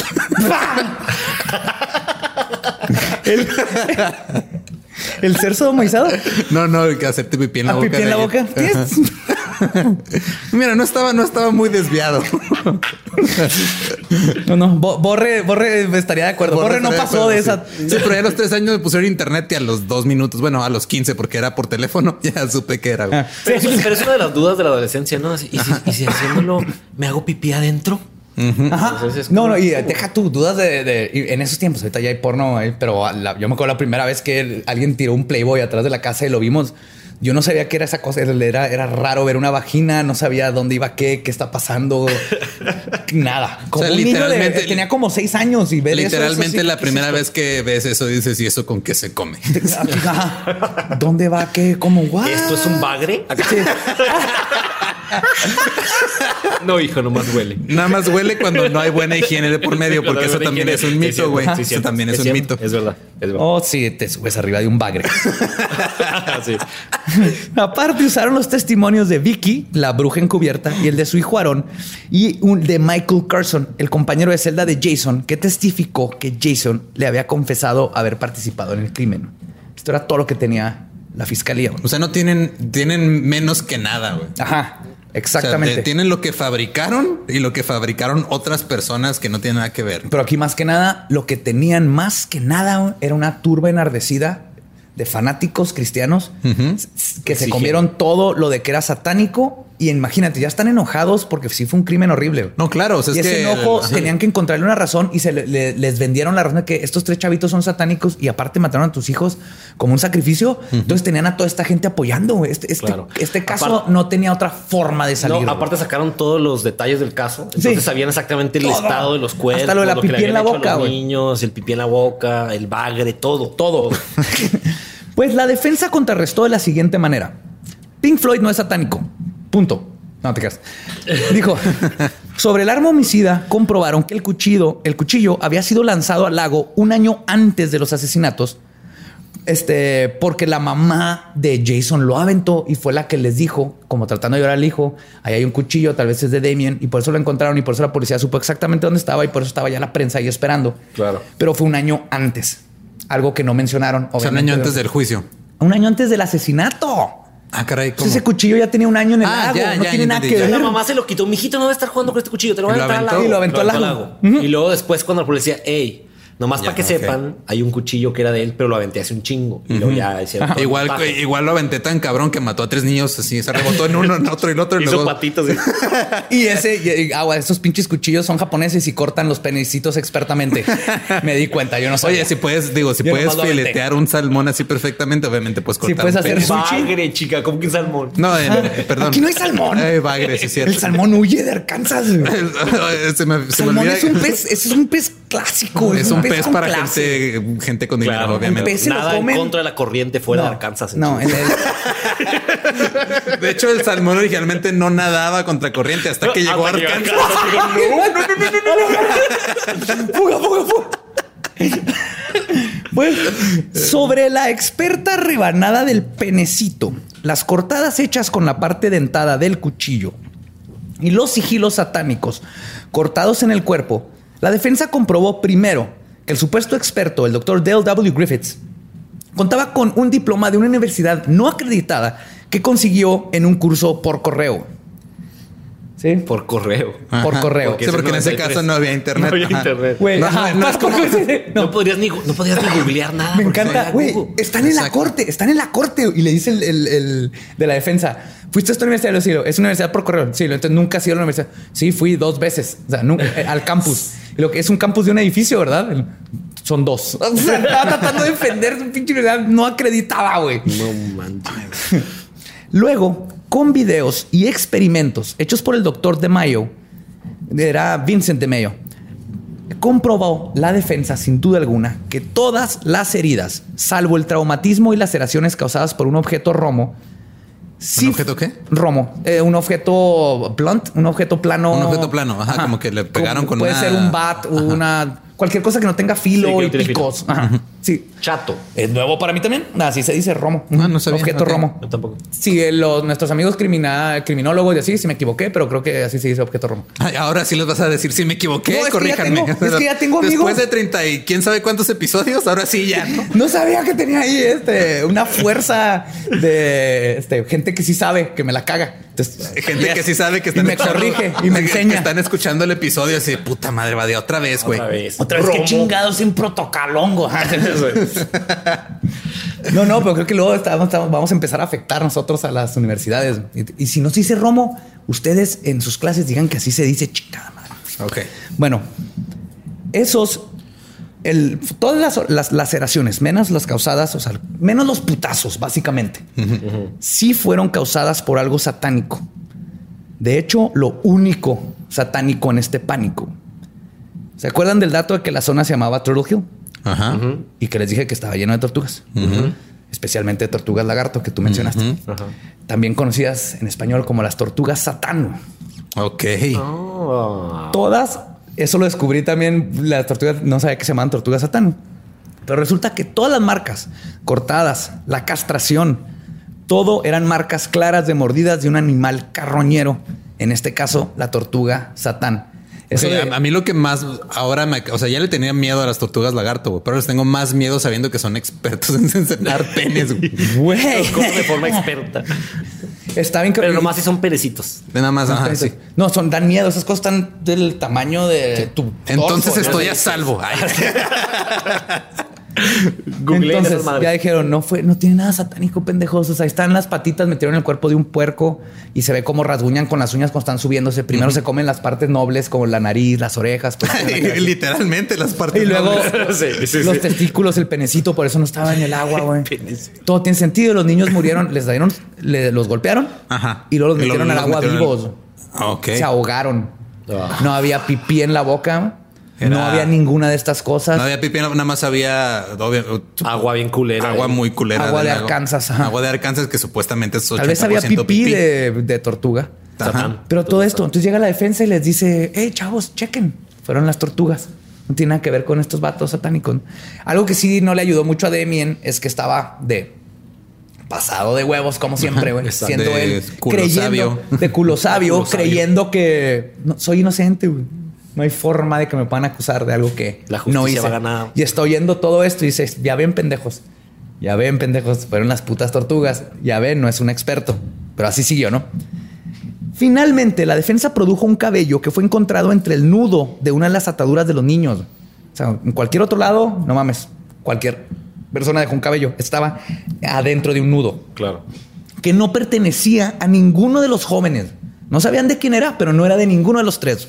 Ya con eso, ya. Claro. O sea, mínimo tienes que decir, bueno, si hay alguien, tuvo que haber habido alguien más. Si te quieres seguir con estos tres, dices, pues hay un cabello de alguien más, ¿no? Sí, pues, o sea, también lo que, lo que digo, lo que lograron hasta ahorita, creo yo, con todo este pedo es que obviamente las personas que sí, o la persona que cometió el crimen, ya sabe que están buscando al que cometió el crimen, sabe que tienen a alguien que no es quien lo cometió y ya se peló a la chingada. Exacto. Claro. Exactamente. Ya pasó suficiente tiempo. Sí, es de, ah, ok, mira, qué padre que están acusando a alguien más. Yo ya me voy a otro lugar que está menos culero que Arkansas, que pues no es difícil de encontrar, supongo. Ajá. Y se fue, güey. O sea, porque pues eso también es lo que luego también la prensa no ayuda, güey. La prensa también cuando Es se muy mala, Cuando güey. la prensa se, se pone a, a interferir con este tipo de casos, le, le das oportunidad a los re- a los que realmente hicieron el crimen a que se vayan. Claro. güey. Sacas información antes de tiempo. Por ejemplo, aquí algo que afectó ayuda. mucho a... Y, y eso lo hace la prensa por querer subir sus pinches Sí. ratings Sí, sí, sí. cuando lo deberían hacer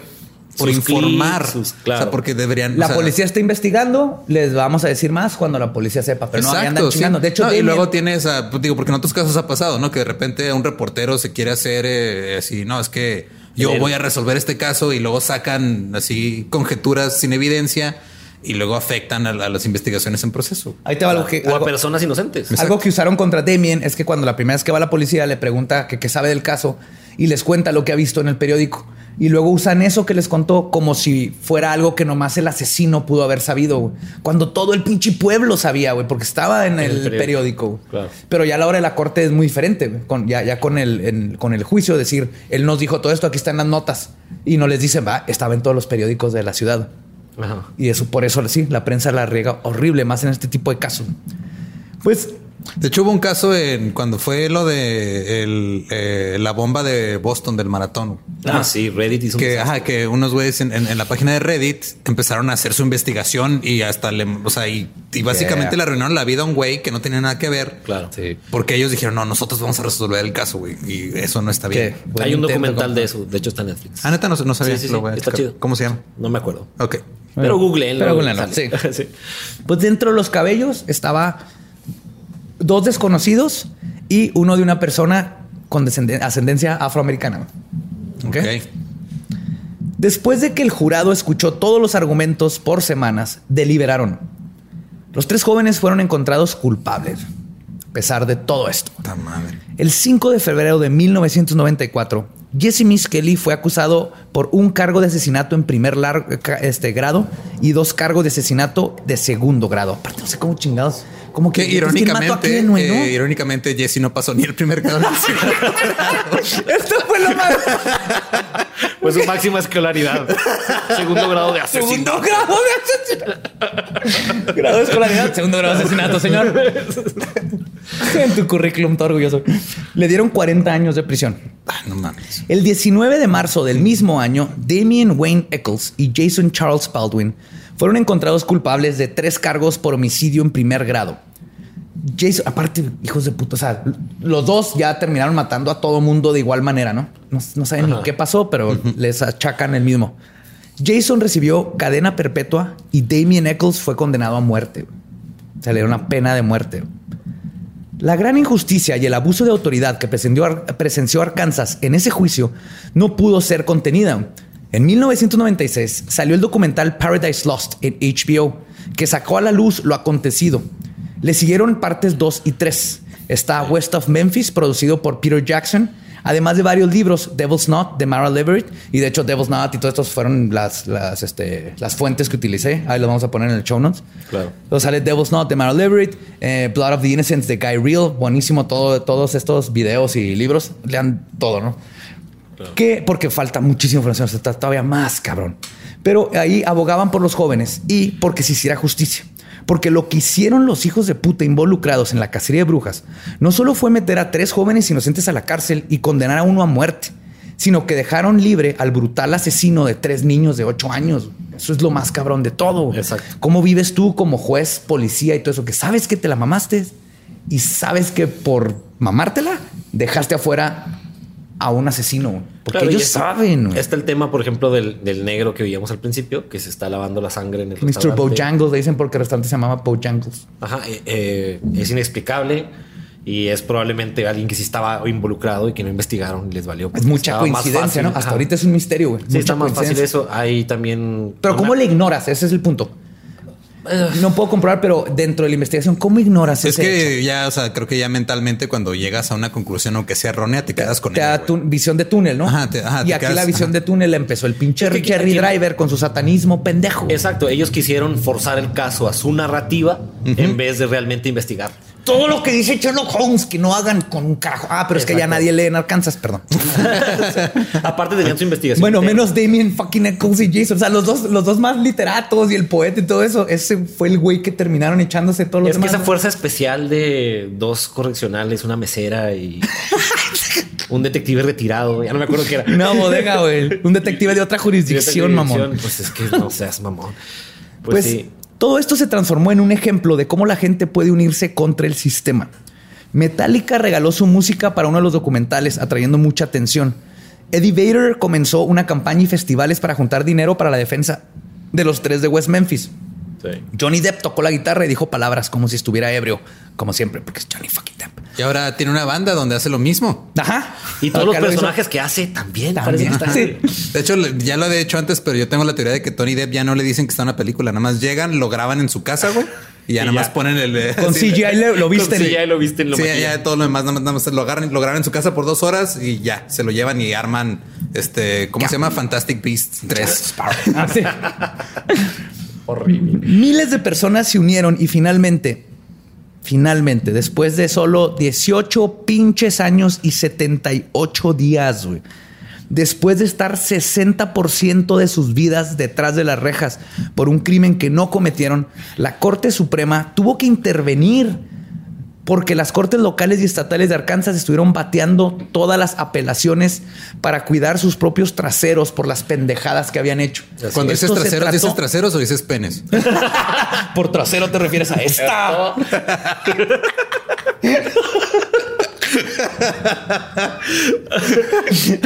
sí, pero todo esto era cuidarse ellos porque. Ya, ya había muchísima evidencia nueva y todos iban a ir a la verga, güey, porque ya, ya estás. Toda la policía la tienen que meter a la cárcel, todos los involucrados, el Sí, juez, o sea, estás, todos, estás encubriendo lo que hiciste mal para salvarte. Es como cuando me metieron a la cárcel por andar en un rave.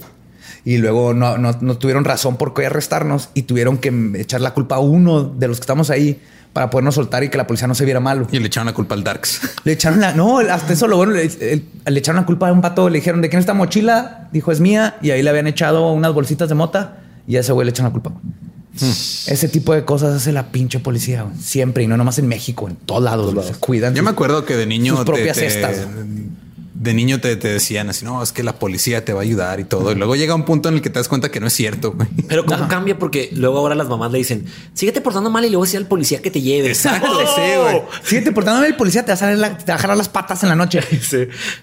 Los, los mes- los West Memphis Three salieron libres, pero con una condición. Está horrible esa cosa. Salieron libres cuando en el 2002, 3, ¿no? Más o menos. Ajá. No, más acá, ¿no? Como. No, 2000 fueron 18 11. años, 93, O sea, ¿y ¿cuánto Ah, no duró lo el juicio? Como... un año. Ponle que salieron al en el 94. 2011, más o menos. Ajá. Esos ya son Qué tonto que no apunté exact- la No. fecha exacta. Ah, que no sé 18 años. No, sí es cierto. No, sí es cierto. Son 2011, 18 años. sí. Ajá. Perdón, no, sí, sí, sí, sí.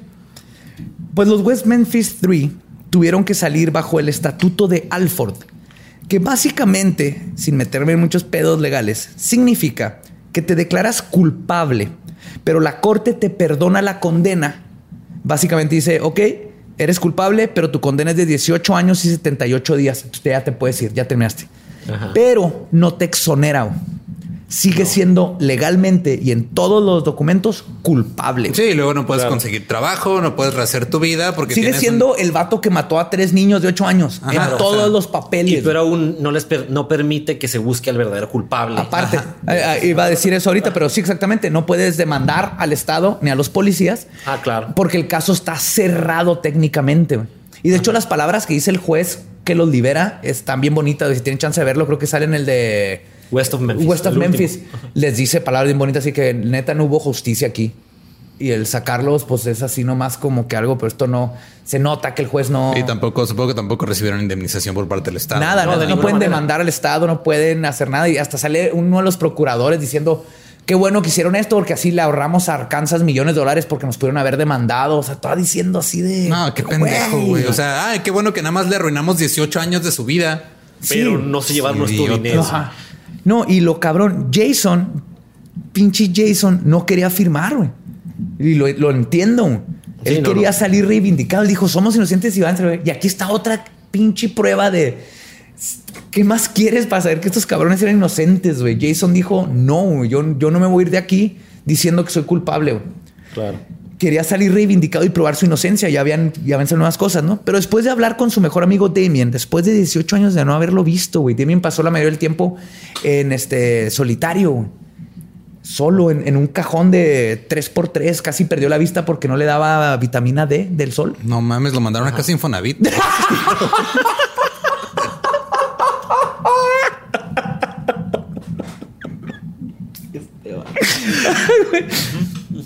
Pero dijo Jason, y cito, no estoy de acuerdo con el acuerdo de la corte, pero tengo la oportunidad de liberar a mi amigo. Y no me la voy a perder. Entonces Claro. decidió, fuck it, mejor vámonos los tres. Creo que el tema ahí era que si no firmaban los tres, No se iban No ni uno. no se iban ni. Necesitaban Ajá. firmar los tres y, Jason no había el problema de que Damian sí tenía pena de muerte. Entonces Exacto. ahí sí. estaba, sí estaba complicado. Ajá. Aparte, todo, todas Sí, o sea, esa, protestas- esa madre sí es, es- esa sí es amistad, güey. Esa sí es de no mames, o sea.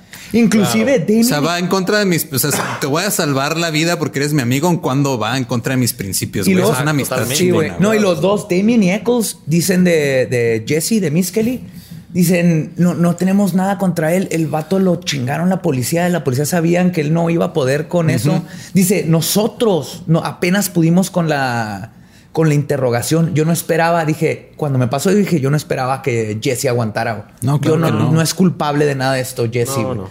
Y salieron los tres, güey. El 9 de agosto del 2011, los 2011, tres, ahí está. los tres salieron de la cárcel. Eccles se casó en prisión y saliendo se fue a vivir junto con su esposa. Qué chingones fue esas historias que sí siguieron. ¿Y a dónde creen que se fue a vivir?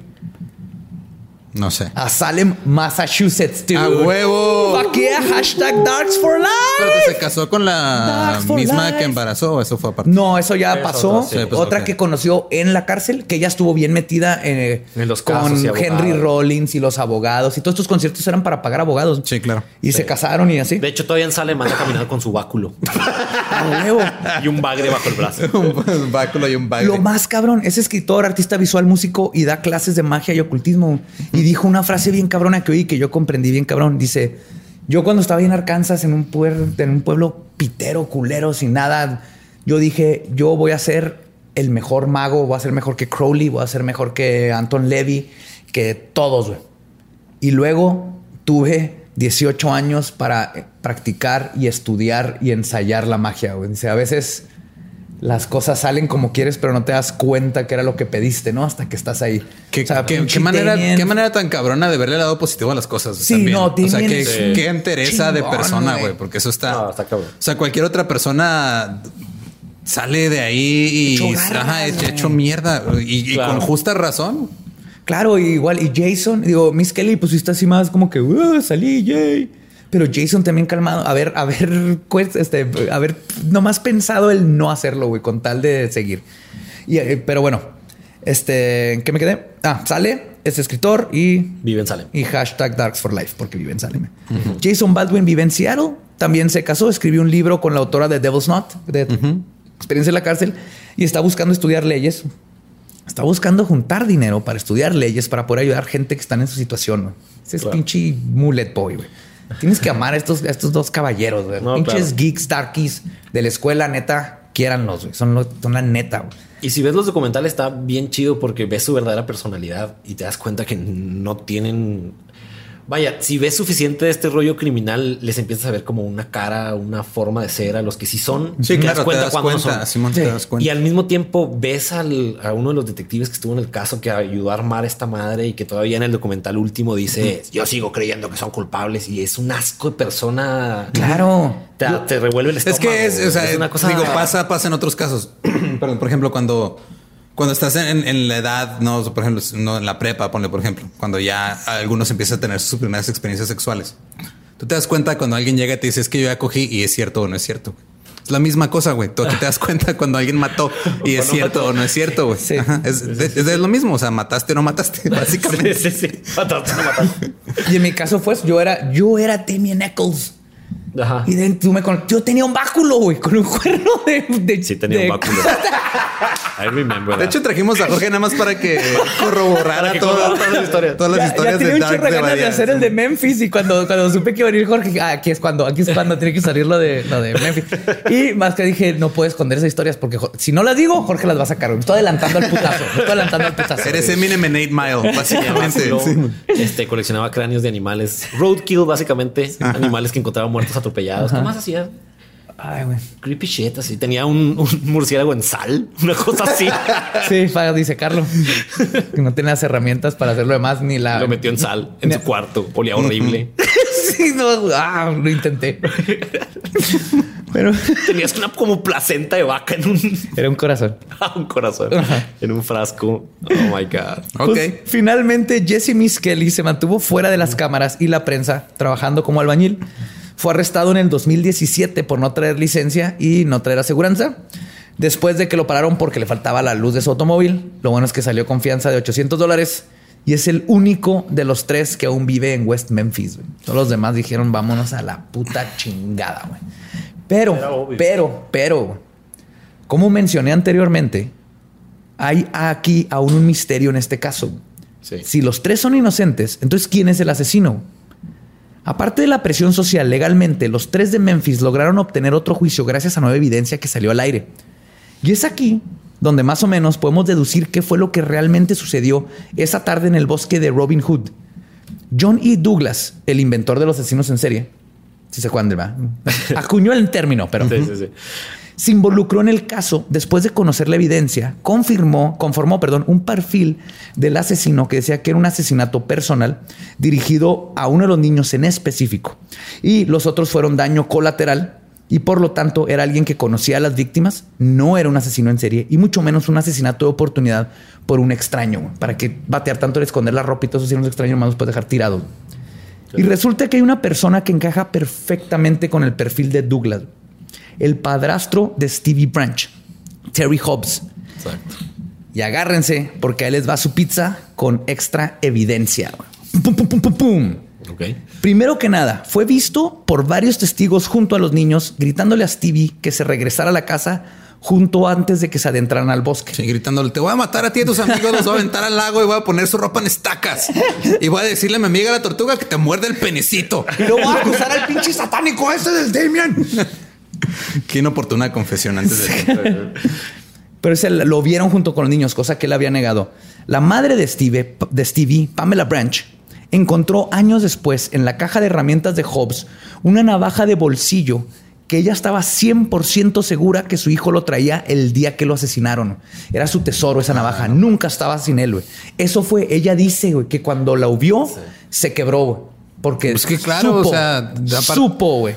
Digo, también poniéndote en el lugar de las madres de esos niños. O sea, ellas también igual tam- también tuvieron como un cierto cierre en su proceso cuando acusaron a los tres que, aunque fueran inocentes, igual también para ellas significó un alivio de por lo menos saber Eso pasa. erróneamente, pero sabían quién mató a sus Es hijos. muy común que esto, que pase esto en cosas así tan trágicas que lo que quiera la, la persona que es parte de la tragedia, sea la mamá, la papá, el hermano, quieren que les den un, un culpable. Sí, Y ya un ciegas, cierre, y, lo- y güey. los entiendo. Yo no estaba en esa situación y creo que el- cualquiera le pasaría lo mismo. Ajá. Pero aquí es donde Pamela dijo: Fuck a la verga, güey. No es posible que esté este cuchillo aquí, güey. Y luego, es el único de los sospechosos que no tiene coartada para las horas de los asesinatos. Su cuñada lo vio llegar a la casa a lavar su ropa enlodada, todavía en el lodo. Y declaró que también nunca jamás había visto a Hobbs lavar ni un pinche plato en esa casa, güey.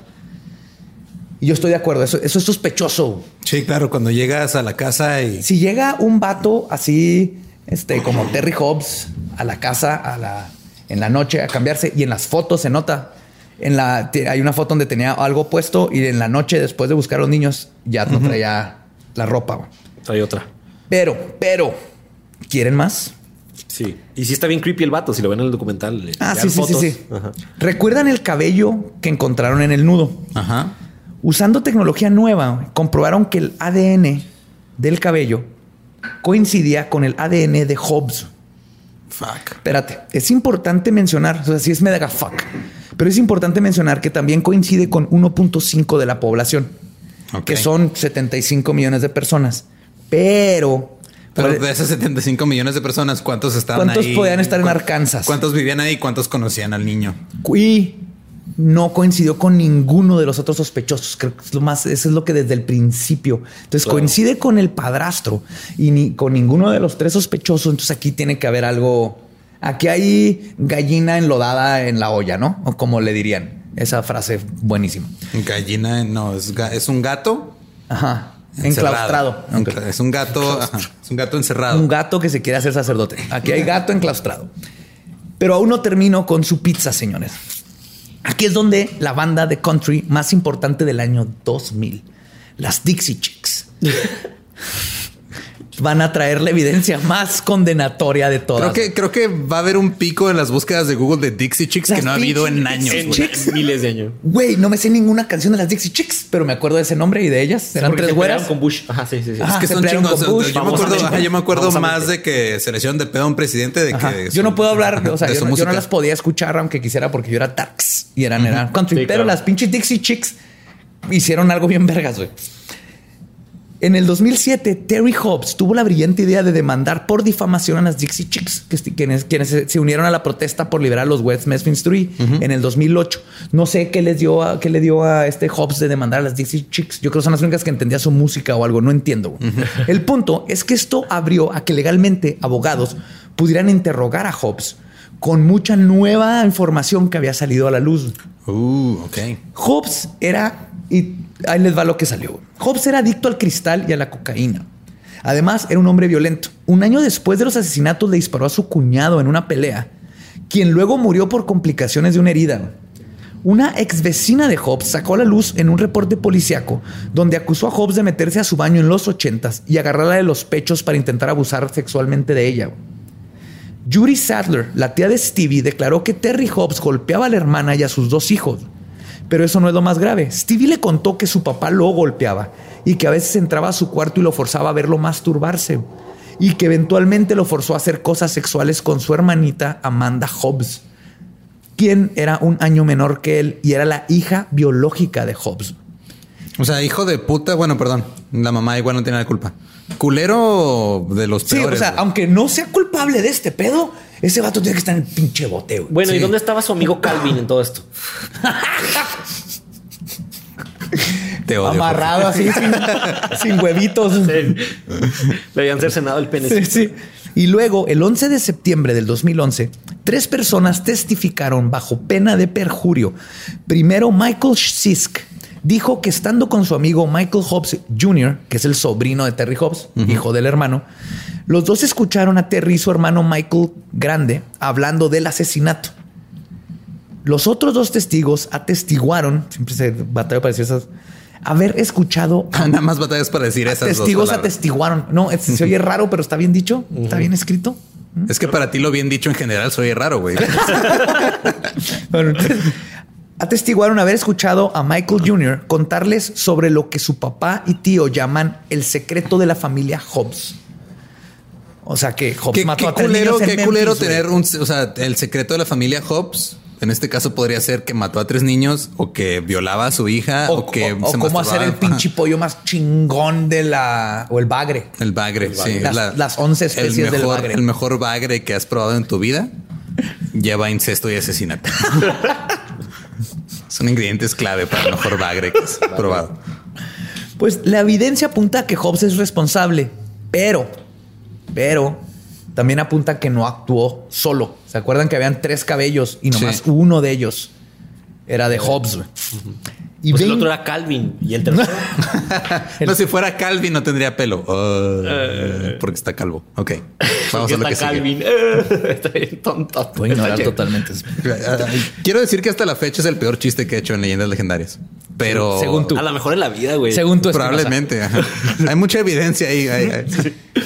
Bueno, 20 años después, en el 2013, una carta perdida apunta a lo que es probablemente el escenario más correcto de todo lo que sucedió, Mínimo el más probable, ¿no? o el más probable.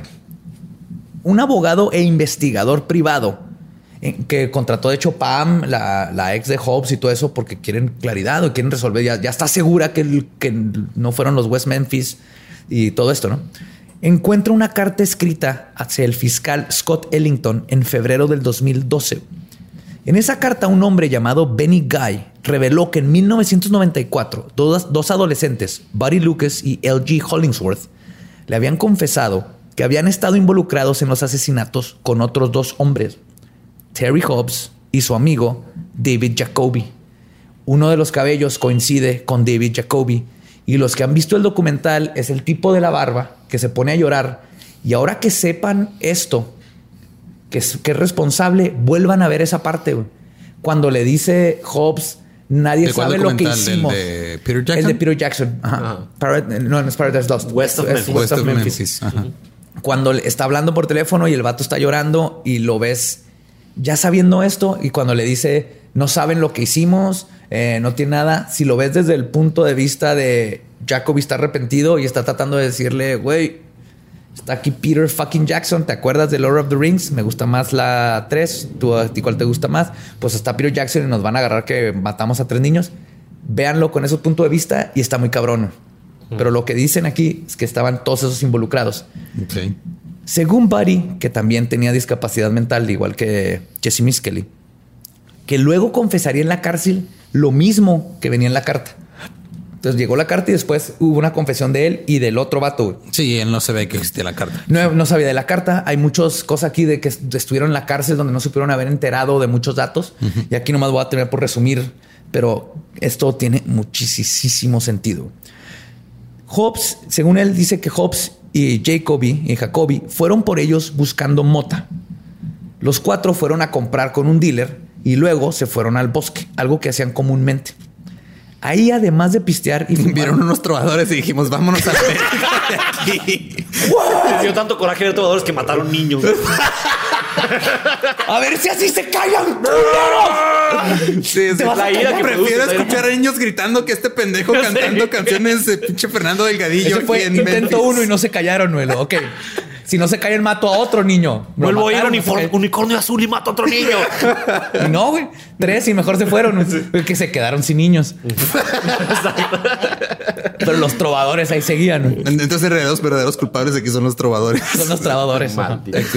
Es que sean emigran hacia Arkansas güey. Eh, cuando se pone frío en el sur se van Uh, se van de los cafés cuando los, cuando los Y de cafés las sí. peñas. cuando los cafés quiebran ¿dónde crees que terminan todos los trovadores de los cafés que quebraron güey? Tiene sentido. Se van a Que los Arkansas. cafés quiebran por tener trovadores. es un círculo vicioso. Lo peor es que tengo amigos que son trovadores y cantan bien vergas y ya me sentí mal. Ay, güey. Un saludo a toda la gente que canta trova. Van a comprar, van a pistear y fumar mota. Y se pusieron a jugar, a jugar luchitas estos dos chavos por órdenes de Hobbes.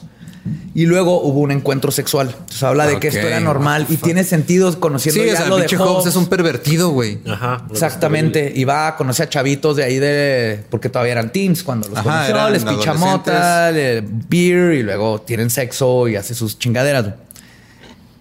Según lo que pasó aquí, y luego tiene que ver con muchísima la evidencia, inclusive las primeras declaraciones de Aaron que decía que se escondían en unos lugares y de repente veían a hombres teniendo sexo y describía a alguien con una camisa de estas de tirantes blancas. Después, Driver fue el que hizo que, que cambiara eso a capuchas, que a caras pintadas, inclusive todos los testimonios del, del- del compañero de cárcel dijo que era falso, era un drogadicto y con eso le iban a dar menos condena. La, hasta se redimió Lady este, Bruja Encubierta. ¿no? O sea, bueno, muchos años después, pero dejó, dijo, quité todo, lo hice porque eran 30 mil pesos de... 30 mil Dólares. ¿Eh? 30 mil dólares, perdón, de es- que me iban a dar de recompensa si ayudaba. Y ya cuando dije esto está de la verga porque van a agarrar a estos chavitos, me dijeron: si no nos sigues ayudando, tú te vas a chingar y vamos, te vamos a involucrar y te vas a quedar sin tu hijo. Y entonces Driver era el que la coacheaba cada vez. No, di esto. Él le enseñó la pinche palabra espat. O sea, ¿tú crees que esta señora iba a saber de la palabra espat? no? Total. Ella nomás sabía de bagre con papas. Y salsa luisiana. Y salsa luisiana, güey. Salsa Arkansas. Ah, Pero entonces los niños los descubren. Hobbes ordenó que los agarraran y los desvistieran, lo cual e- era algo que yo desde que el- cuando empecé a ver el caso desde hace muchos años siempre se me había- hacía raro que los pantalones estaban al revés, pero abrochados de zipper. Y tiene más sentido que alguien te agarre y te los baje y queda al revés, güey. ¿Quién se quita? Claro. Si, si le hubiera dicho nomás Hobbes o una sola persona a los niños, que no sé cómo controlan las a tres mocosos, pero les dices, quítense los pantalones, ninguno de ellos reaccionaría así y voltearlos completamente. No, eso fue, for- fue Ah, forzoso. Fue Los encueran, ajá. exactamente, desde aquí empieza a tener. Los golpea y les dice que les va a enseñar una lección, especialmente a su hijastro.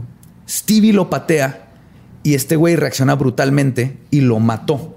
Entonces ordenó que mataran a los otros dos por ser testigos. Entre todos agarraron a putazos, los mataron, escondieron los cuerpos y para las noche, nueve de la noche ya estaban fuera del bosque.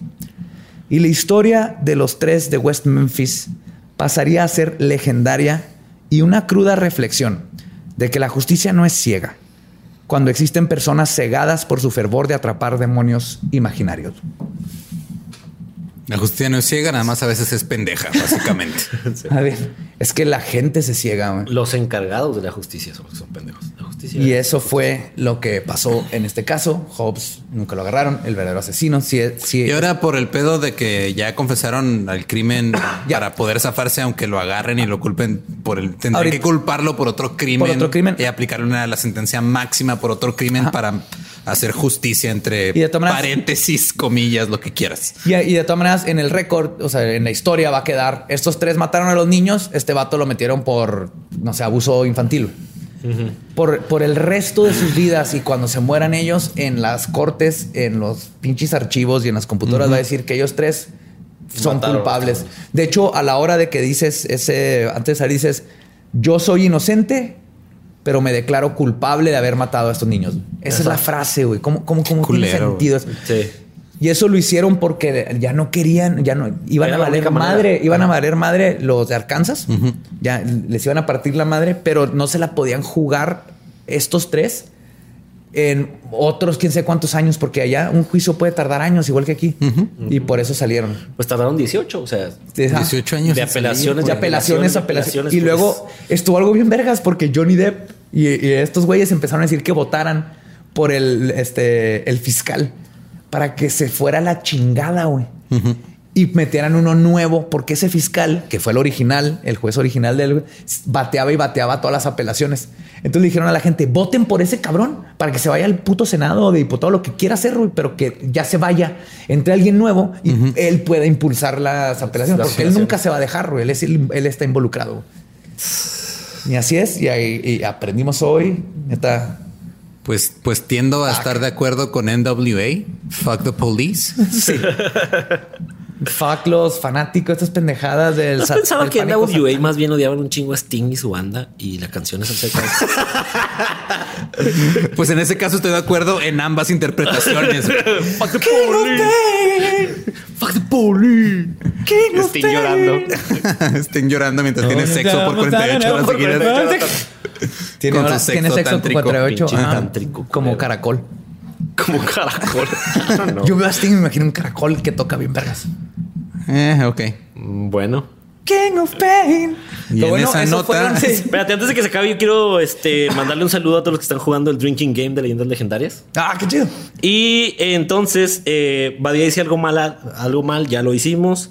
Eh, ¡Necrofilia! Ahora no hubo, no sabemos. Pero ya, acaba ya de lo grité. Entonces, Ya lo gritaste, ok. Este, en Ganga, Because Brillante. México. Brillante, güey.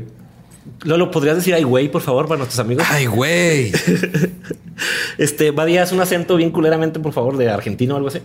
Hombre, coño, ¿qué te pasó? Ah, perfecto. O sea, ¿por qué? Perfecto, perfecto. Ese ya fueron dos ahí. Y chan, chan, chan. Ahora sí, supongo que están hasta su madre todos. Salud. Salud. Salud. Muy buena. Que honestamente después de este caso sí necesito más alcohol, güey. Sí, sí, sí, este caso. Y digo, finalmente, esta fue yo creo la quinta vez que veo el documental, que vuelvo a leer los libros.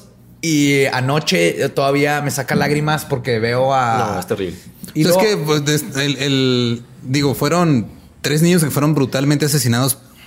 y no hay justicia. No hay justicia para ellos. Y luego tres personas que fueron acusadas y, y, desperdi- o sea, y desperdicias 18 años de su vida también sin ninguna pinche Toda causa. su vida, güey, 60%. Y eh, uno por, por, por tener una discapacidad y los otros dos por ser diferentes. O sea, literalmente se aprovecharon de una discapacidad. Sí, para- se aprovecharon y luego agarraron a los únicos dos chavos que eran diferentes, que valían la pena en ese pueblo, güey, que pudieron llegar a hacer algo.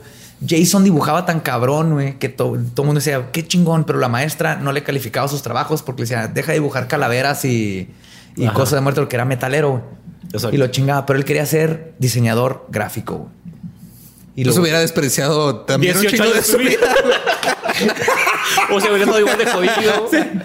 Pero sí, eh, detuvieron, dos, detuvieron dos, dos vidas ahí muy cabrón. Y, y a final de cuentas, yo era, yo era esa Timmy Eccles y leo esto y me acuerdo Claro. de, de Marquito y luego los conocí a ustedes, pero vamos a, a los outcasts, los de afuerita y en la, en la frontera de, Claro. de los, entre los jocks y los demás. No era este grado, pero sí, sí sentíamos cierta parte rara, ¿no? Todavía me acuerdo aquel este Viernes Santo de comer carne y ver películas de terror. ¡Oh, sí! En nuestro acto de rebeldía total. Viernes Santo, Satánica. carne asada y ver películas de terror. Es lo más norteño que he escuchado en bueno, mi vida. y qué bueno que no mataron a nadie cerca porque se hubieran ido directo Claro. y hubiéramos Bueno, reaccionado. sí mataron gente cerca, pero O sea, no éramos famosos de en ninguna esa- manera. Eran los noventas. Eran noventas. Sí. Eh, mataron gente seca porque La Juárez. gente, era, la gente era sutil en ese tiempo, no te das cuenta. Pero bueno, el punto es que finalmente sí, fue algo que me llegó a mí muy cabrón. Sí, por nos pegó cosas. cerca por eso. Eran los noventas, crecimos al mismo tiempo. Hubiéramos hecho lo mismo. Son muy poquito mayores que nosotros. Muy Sí, poquito. Muy poquito. Entonces, sí, sí, y es algo que me, ha- que me tocó por el resto de mi vida. Y eh, en el sentido de es algo que siempre pienso y siempre exijo y creo que se nota, ¿no? El, el, el dejen de criticar, dejen de juzgar a la gente por cómo se visten y se ven, al, al grado de que los satanicen y que sigan usando esa palabra de satanizar. Les digo, van a ser los más buena onda. Y más que nada cuando ya se meten en la ley, cuando una turba enardecida va y pide cabezas y pide todavía. Estamos cazando brujas. Bueno, si, van a pedir cabezas, si quieren una de becerro, pues nomás busquen a Badía. Badía tiene una. Yo lo vi cortando la cabeza. Una navaja suiza. Tenía una navaja suiza. Y luego le dimos raid a su casa. En- con mi frasco de formal, de formol mi, mi corazón y mi cabecita. Good times. Good ¿no? Y times. Con eso cerramos este eh, nuestro podcast. Nuestro podcast ha terminado. Podemos irnos a pistear. Palabra de Belzebub. Dinos, espérate, antes de ya había cerrado. Redes donde te siguen. Eh, estoy en Facebook como Jorge Rodallegas. Ahí denle like a mi página si les gustó Y vas esto. a estar- Y en Instagram, Inst- Jorge en Instagram Rodallegas. estoy como Jorge Rodallegas. Y si vienen Juárez, próximamente voy a estar en Los Muertos en Telón de Arena. Por si quieren ir a verla, es una obra de teatro. acerca Uy, qué bueno que aclaraste que era una obra de teatro. Voy a estar Voy en a nuestro- estar en Juárez, en Los Muertos. sí, ajá, parece que en los necrofilia. Ok. Este, en una obra de teatro que se llama Los Muertos, en telón de arena, para que vayan, se den una vuelta. Está muy chingona. Espléndido. Ahora por, por finales de octubre, principios de noviembre y por la fecha del Día de Muertos. Ok, perfecto. Pues a nosotros nos pueden seguir en todos lados como Leyendas Podcast. También pueden seguir como Ningún Eduardo, también en todos lados. Soy Elba Diablo. Recuerden nuestro Patreon si quieren recibir cositas extras, contenido y cosas físicas que pueden enmarcar, por ejemplo. Y creo que eso es todo. Eso es todo. Sí, digo. Estamos en mes de Halloween. Disfruten, manténganse curiosos y macabrosos. Los amamos. Hell Satan. Bye bye. Bye.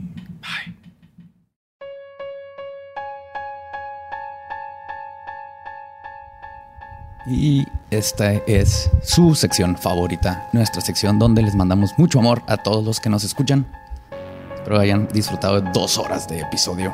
Estuvo muy bueno. Estuvo chido. Está muy, muy, muy interesante. Pueden leer todo, ahí están todos los libros, acuérdense de buscarlos. Pero antes de pasar a los anuncios, si estuviera en Juárez y voy al del río, ¿qué te traigo? No me puedes traer un del río a Monterrey. sí lo extraño, la verdad. Sí, sí hace falta. Todavía no encontramos cuál es el equivalente aquí. Pues hay Oxos, pero como que no es lo mismo. No, y no hay ninguno cerca. Así No, que y, y aparte no tienen la, la grandiosa selección de licores que tiene del río. Oh, los de Juárez en el del río venden la calavera de Dan Aykroyd, el vodka del cazafantasmas Dan Aykroyd. Búsquenlo. Si yo, si yo llego aquí a un Oxxo y pido un cráneo lleno de vodka, para empezar va a estar cerrada la segunda caja. Entonces no se va a poder. No, así que para todas sus necesidades de cráneos de vodka, llenos de vodka, vayan a del río. Ok. y vamos a, ahora sí, vamos a saludar gente. Traigo aquí un saludo a Lorena Lara, de aquí de Monterrey. Va a ir al, a uno de los Creo que no alcanzó ¿No? boletos. por eso la vamos a saludar. Ed para Jessica Salazar y La Perris. Dijo La Perris que tú sabes quién es La Perris. Eh, a los legendarios de Puebla que nos vemos allá el 31 de octubre. Oh, ya sí. llenaron la fecha. Ya por eso ya ni la anunciamos. Ya se ya Los acabaron en- amamos. Gracias. Mil, mil, mil, mil. Sí, vamos allá a comer mole poblano y a que Badía se meta un camote. Eh, vamos también a mandarle saludos a Daniela Ávila y a Nino Rafa, a Adrián Baracat. Me pidieron un saludo para Chile, para todo el, eh, ¿Todo el país, de? Chile. Ajá. Yes. Y para León Polar del Sur, que supongo que ya es de Chile, porque es un león polar del sur. Tiene sentido. Para Daniela Alanís, para Isra Valenzuela y Fernanda Cosio, que se casan este fin de semana. Ah, felicidades. Esperemos que se la pasen muy chido y que terminen muy crudos en su tornaboda.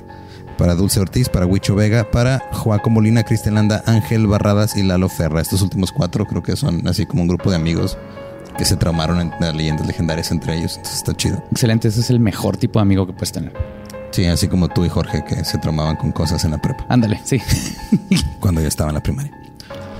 Y mm, ahí les va. Mis saludos va eh, para Denise Torres, un saludo para allá y especialmente a su jefe que dijo que si les mandaba saludos a toda la empresa, los iban a dejar poner leyendas legendarias en los breaks. Hola, empresa del jefe. Oh, ¿Cuál empresa yes. es? No sé, no me quiso decir para, para que estuviera más este. Es como regla Ey, general. Saludos a todos los son. jefes de todas las empresas. Pongan leyendas legendarias en todo su... Especialmente a Denise Torres, pero todos los demás deberían de hacerlo. Ajá. También un saludo totote a Eduardo Santiago y a Ariana Sánchez, que son de Sondón. Nos mandaron unas luces, unos LEDs para poder alumbrar mejor este bigote y las entradas de Lolo. Muchísimas De hecho, nada más gracias. el, el problema que tuvimos cuando las probamos la primera vez fue que se había, se reflejaba demasiada luz de mi frente. Sí, necesitamos ponerte pintura negra o algo en la frente. Y también Ubalda Campos y Carolina, Eunice Terrazas y Gordi, José Jesús Vicente y Fanny Jiménez, Rotter UG, Maf Muñoz de parte de su hermano Rafael, a Carlos Jesús Moreno, Silvia Amaya, que va a ser cumpleañera, Quique Sainz y Pat Rincón, Jimmy de parte de Pamela García y al Team Taquitos, Benja, Viri, Matt y Mau. Y de una vez a Elías Marlet, que el primero de noviembre va a ser su cumpleaños. Ah, y para terminar con la hoja, Paola Guzmán y la empresa Juniper en Baja California Sur, otra empresa completita. Otra empresa Llevamos que un país que- y dos empresas. Un país y dos empresas. ¿Eh? Estamos cubriendo poco a poco todo el mundo de saludos. Qué bueno que son saludos y no ectoplasma. Y creo que ya es todo, ¿no? Ya es todo. Ya se empezaron a a- escuchar ruidos. Espero que sea la gente que trabaja aquí en el hotel. Sí, como el, el- el fantasma de la mañana que, que trapea. Es- me, despertó ese fantasma Sí, con la- dije, llenando la pues, cubeta.